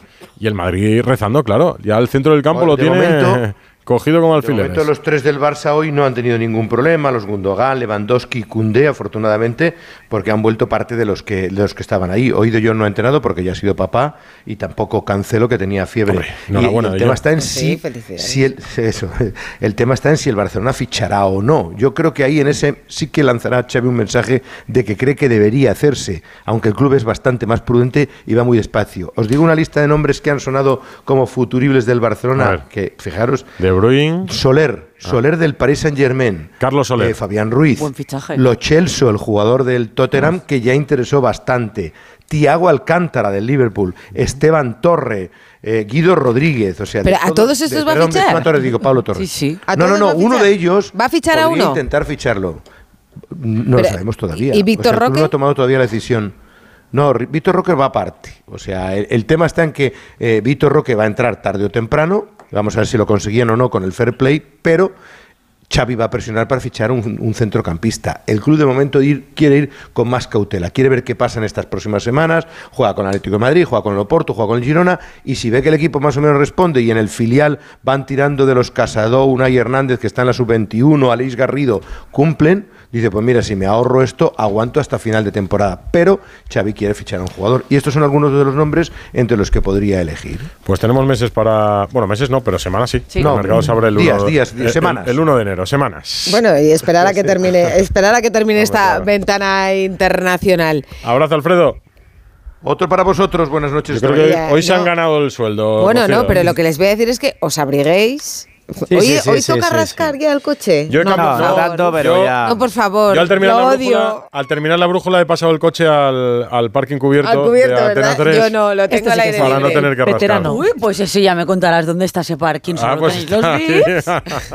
Por cierto, déjame decir una cosa. Ayer Dime. ya puse el árbol de Navidad. La gente que pone la decoración antes he leído que es más feliz. Pero si es Animo a todo 22 el de mundo noviembre. a contagiarse del espíritu navideño. No, por favor, no, ya que me vamos a, no, vamos a contar lo que nos ha comerme el suchar desde mayo. Yo he encargado, encargado polvorones El ya. suchar sí, pero yo No, este, este es- año vi cómo montaban Cortilandia en pantalón corto. Y creo que eso ya es Estamos, estamos yendo, retrocediendo demasiado en el calendario. a la hora Pues de Isabel, cada pero esto que nos has propuesto de venir un día ya cuando sintamos el espíritu Claro. navideño con un jersey navideño, Navideño. pero vamos a hacerlo un día que estés tú aquí, que eres quien nos da aquí este... Sí, porque si Perdona, no, haremos un como- concurso como y la gente Oye. votará. Y solo voy a, a través de nuestro TikTok, ahora tenemos TikTok, por eso somos TikTokers aquí. Pero solo os voy a decir una cosa para que os curréis el jersey navideño. El mío tiene luces y música. Ah, pero que hay que ¿En tejerlo serio? nosotros. No, hombre, pero que lo compres. El mío Yo- tiene luces y Ah. música. No veo Difícil el competir momento conmigo. de ver a Jaime. Así ese día vestido. quizá. Pues ese día no puedo venir. Pues le pega un Ese poco. día no puedo Con el venir. terreno. Sí, le pega todo, vamos. Sí que le pega. Oye, estaría genial, ¿eh? y hacemos Veo. votaciones. No que me sean veo. varios días, así todos los colaboradores que solemos venir, subimos en TikTok fotos y la Venga, gente vota. con Empezamos en el comentarios. puente de la Constitución. Venga, perfecto. Hombre, que es cuando se pone el árbol Claro. como, vamos, como Dios manda, Bueno, se pues yo lo pone el tengo árbol puesto. en el puente de la ex Constitución. De- Bien tirado, bien tirado, Paco. No en redes, Bien tirado, Paco. no en redes, que está Bustillo ya, Bien se os va a tirar Paco. encima. Oye, ¿sabes que he estado, he estado con los reyes yo hoy, eh? Han estado en, el, en el aniversario de la si razón. quieren 25 participar, pueden años. también. No, que hubo sonreído. Que, haya estado sonriendo más que Bueno, con los durante reyes la toma había, de había mucha gente posesión de ahí, algunos y lo ministros. siento, Edu Pidal. He estado con el otro Edu, con Edu García. Pero no te trata tan bien como yo. Nos hemos ido de cumpleaños. Una y veinte. Carlos Bustillo, buenas noches. Buenas noches. ¿Te ha gustado el programa? Sí. ¿Te ha gustado Ángel Torres? Me ha gustado Ángel Torres. Tú Es siempre que- has sido muy de caparrosa, Es además. muy fan de Ángel Torres. No, pero es que habla muy claro. O sea, puedes estar de acuerdo o no con él en las cosas que puede decir, pero es verdad que yo creo que de los presidentes de primera es el que más claro habla de, de todo. Bueno, y lo que ha hecho con el Que más Getafe. titulares deja siempre en ¿Qué ha hecho todas con el las Getafe? entrevistas. Sí, es verdad. Y luego aparte que hay que valorar la trayectoria del Getafe. Es que en los últimos 20 años, 19 años en primera. Y él cogió al equipo en, en segunda B. Y eso con el Getafe. O sea que, que él ha visto caer a grandes equipos. Pues hablaba antes del Super Depor, porque fíjate dónde está ahora el, Deportivo de La Coruña, todos los que ha vivido Ángel Torres de equipos que han descendido, ha vivido descensos pues de, equipos eh, gloriosos que luego ha vuelto a primera, como le ha podido pasar al Valencia. Y ahí está el, el Getafe que se mantiene, o sea que tiene muchísimo, muchísimo mérito. Bueno, y sigue el fútbol, fútbol en directo porque hablabas al principio de las eliminatorias sudamericanas. Acaba de comenzar el segundo tiempo entre Paraguay y Colombia, gana 0-1 Colombia. Uruguay ya gana 2-0 a Bolivia en el descanso. Por cierto, con Uruguay están jugando Araujo, Jiménez y Valverde. Ecuador gana 1-0 a Chile. Y a la una y media, es decir, en seis minutos, el Brasil-Argentina. Ya hay alineaciones, con Brasil está Rafinha y está Rodrigo de titulares, y con Argentina está Molina, está Acuña y está De. Para las 3 de la madrugada queda el Perú-Venezuela. Y en las selecciones europeas hoy se ha clasificado Croacia, que ha ganado 1-0 a Armenia con gol de Budimir. Modri, por cierto, ha jugado también los 90 minutos. Grecia ha empatado 2-2 con Francia, con enfado final de Francia por un gol fantasma en el último minuto que no se le han dado a Francia. Gales y Turquía han empatado 1-1. La sub-21 española ha empatado 1-1 en Bélgica con gol de Samu Omorodion. Y otra de las noticias es que Gabri Veiga fuera de la convocatoria por decisión técnica. Mm, Baja eh, Ya se está arrepintiendo. Sí, sí. No es Oye, el- pues fíjate lo que ha dicho Ángel Torres, ¿eh? que esto va a ser como una moda, ¿no? Que va No, a que va a durar unos años. La sub-19 ha ganado 4-0 en Georgia, España- eh, con lo cual España va a ser cabeza de serie en el sorteo de la ronda élite del europeo que se celebra el próximo año. Julio Velázquez ha sido presentado como nuevo entrenador del Real Zaragoza, que sustituye a Fran Escribá. Mañana ya decíais, a partir de las once y media en la ciudad del fútbol, Comité Técnico de Árbitros dará explicaciones de, de dudas y de las últimas jugadas y los datos que tengan. Y a las 9 de la noche, mañana Zamora Villarreal en partido de Copa del Rey y en la Champions Femenina el Barça juega en Frankfurt frente al Eintracht. Y ahora enseguida nos ya nos cuenta Ana la convocatoria de Lista, la lista de Monse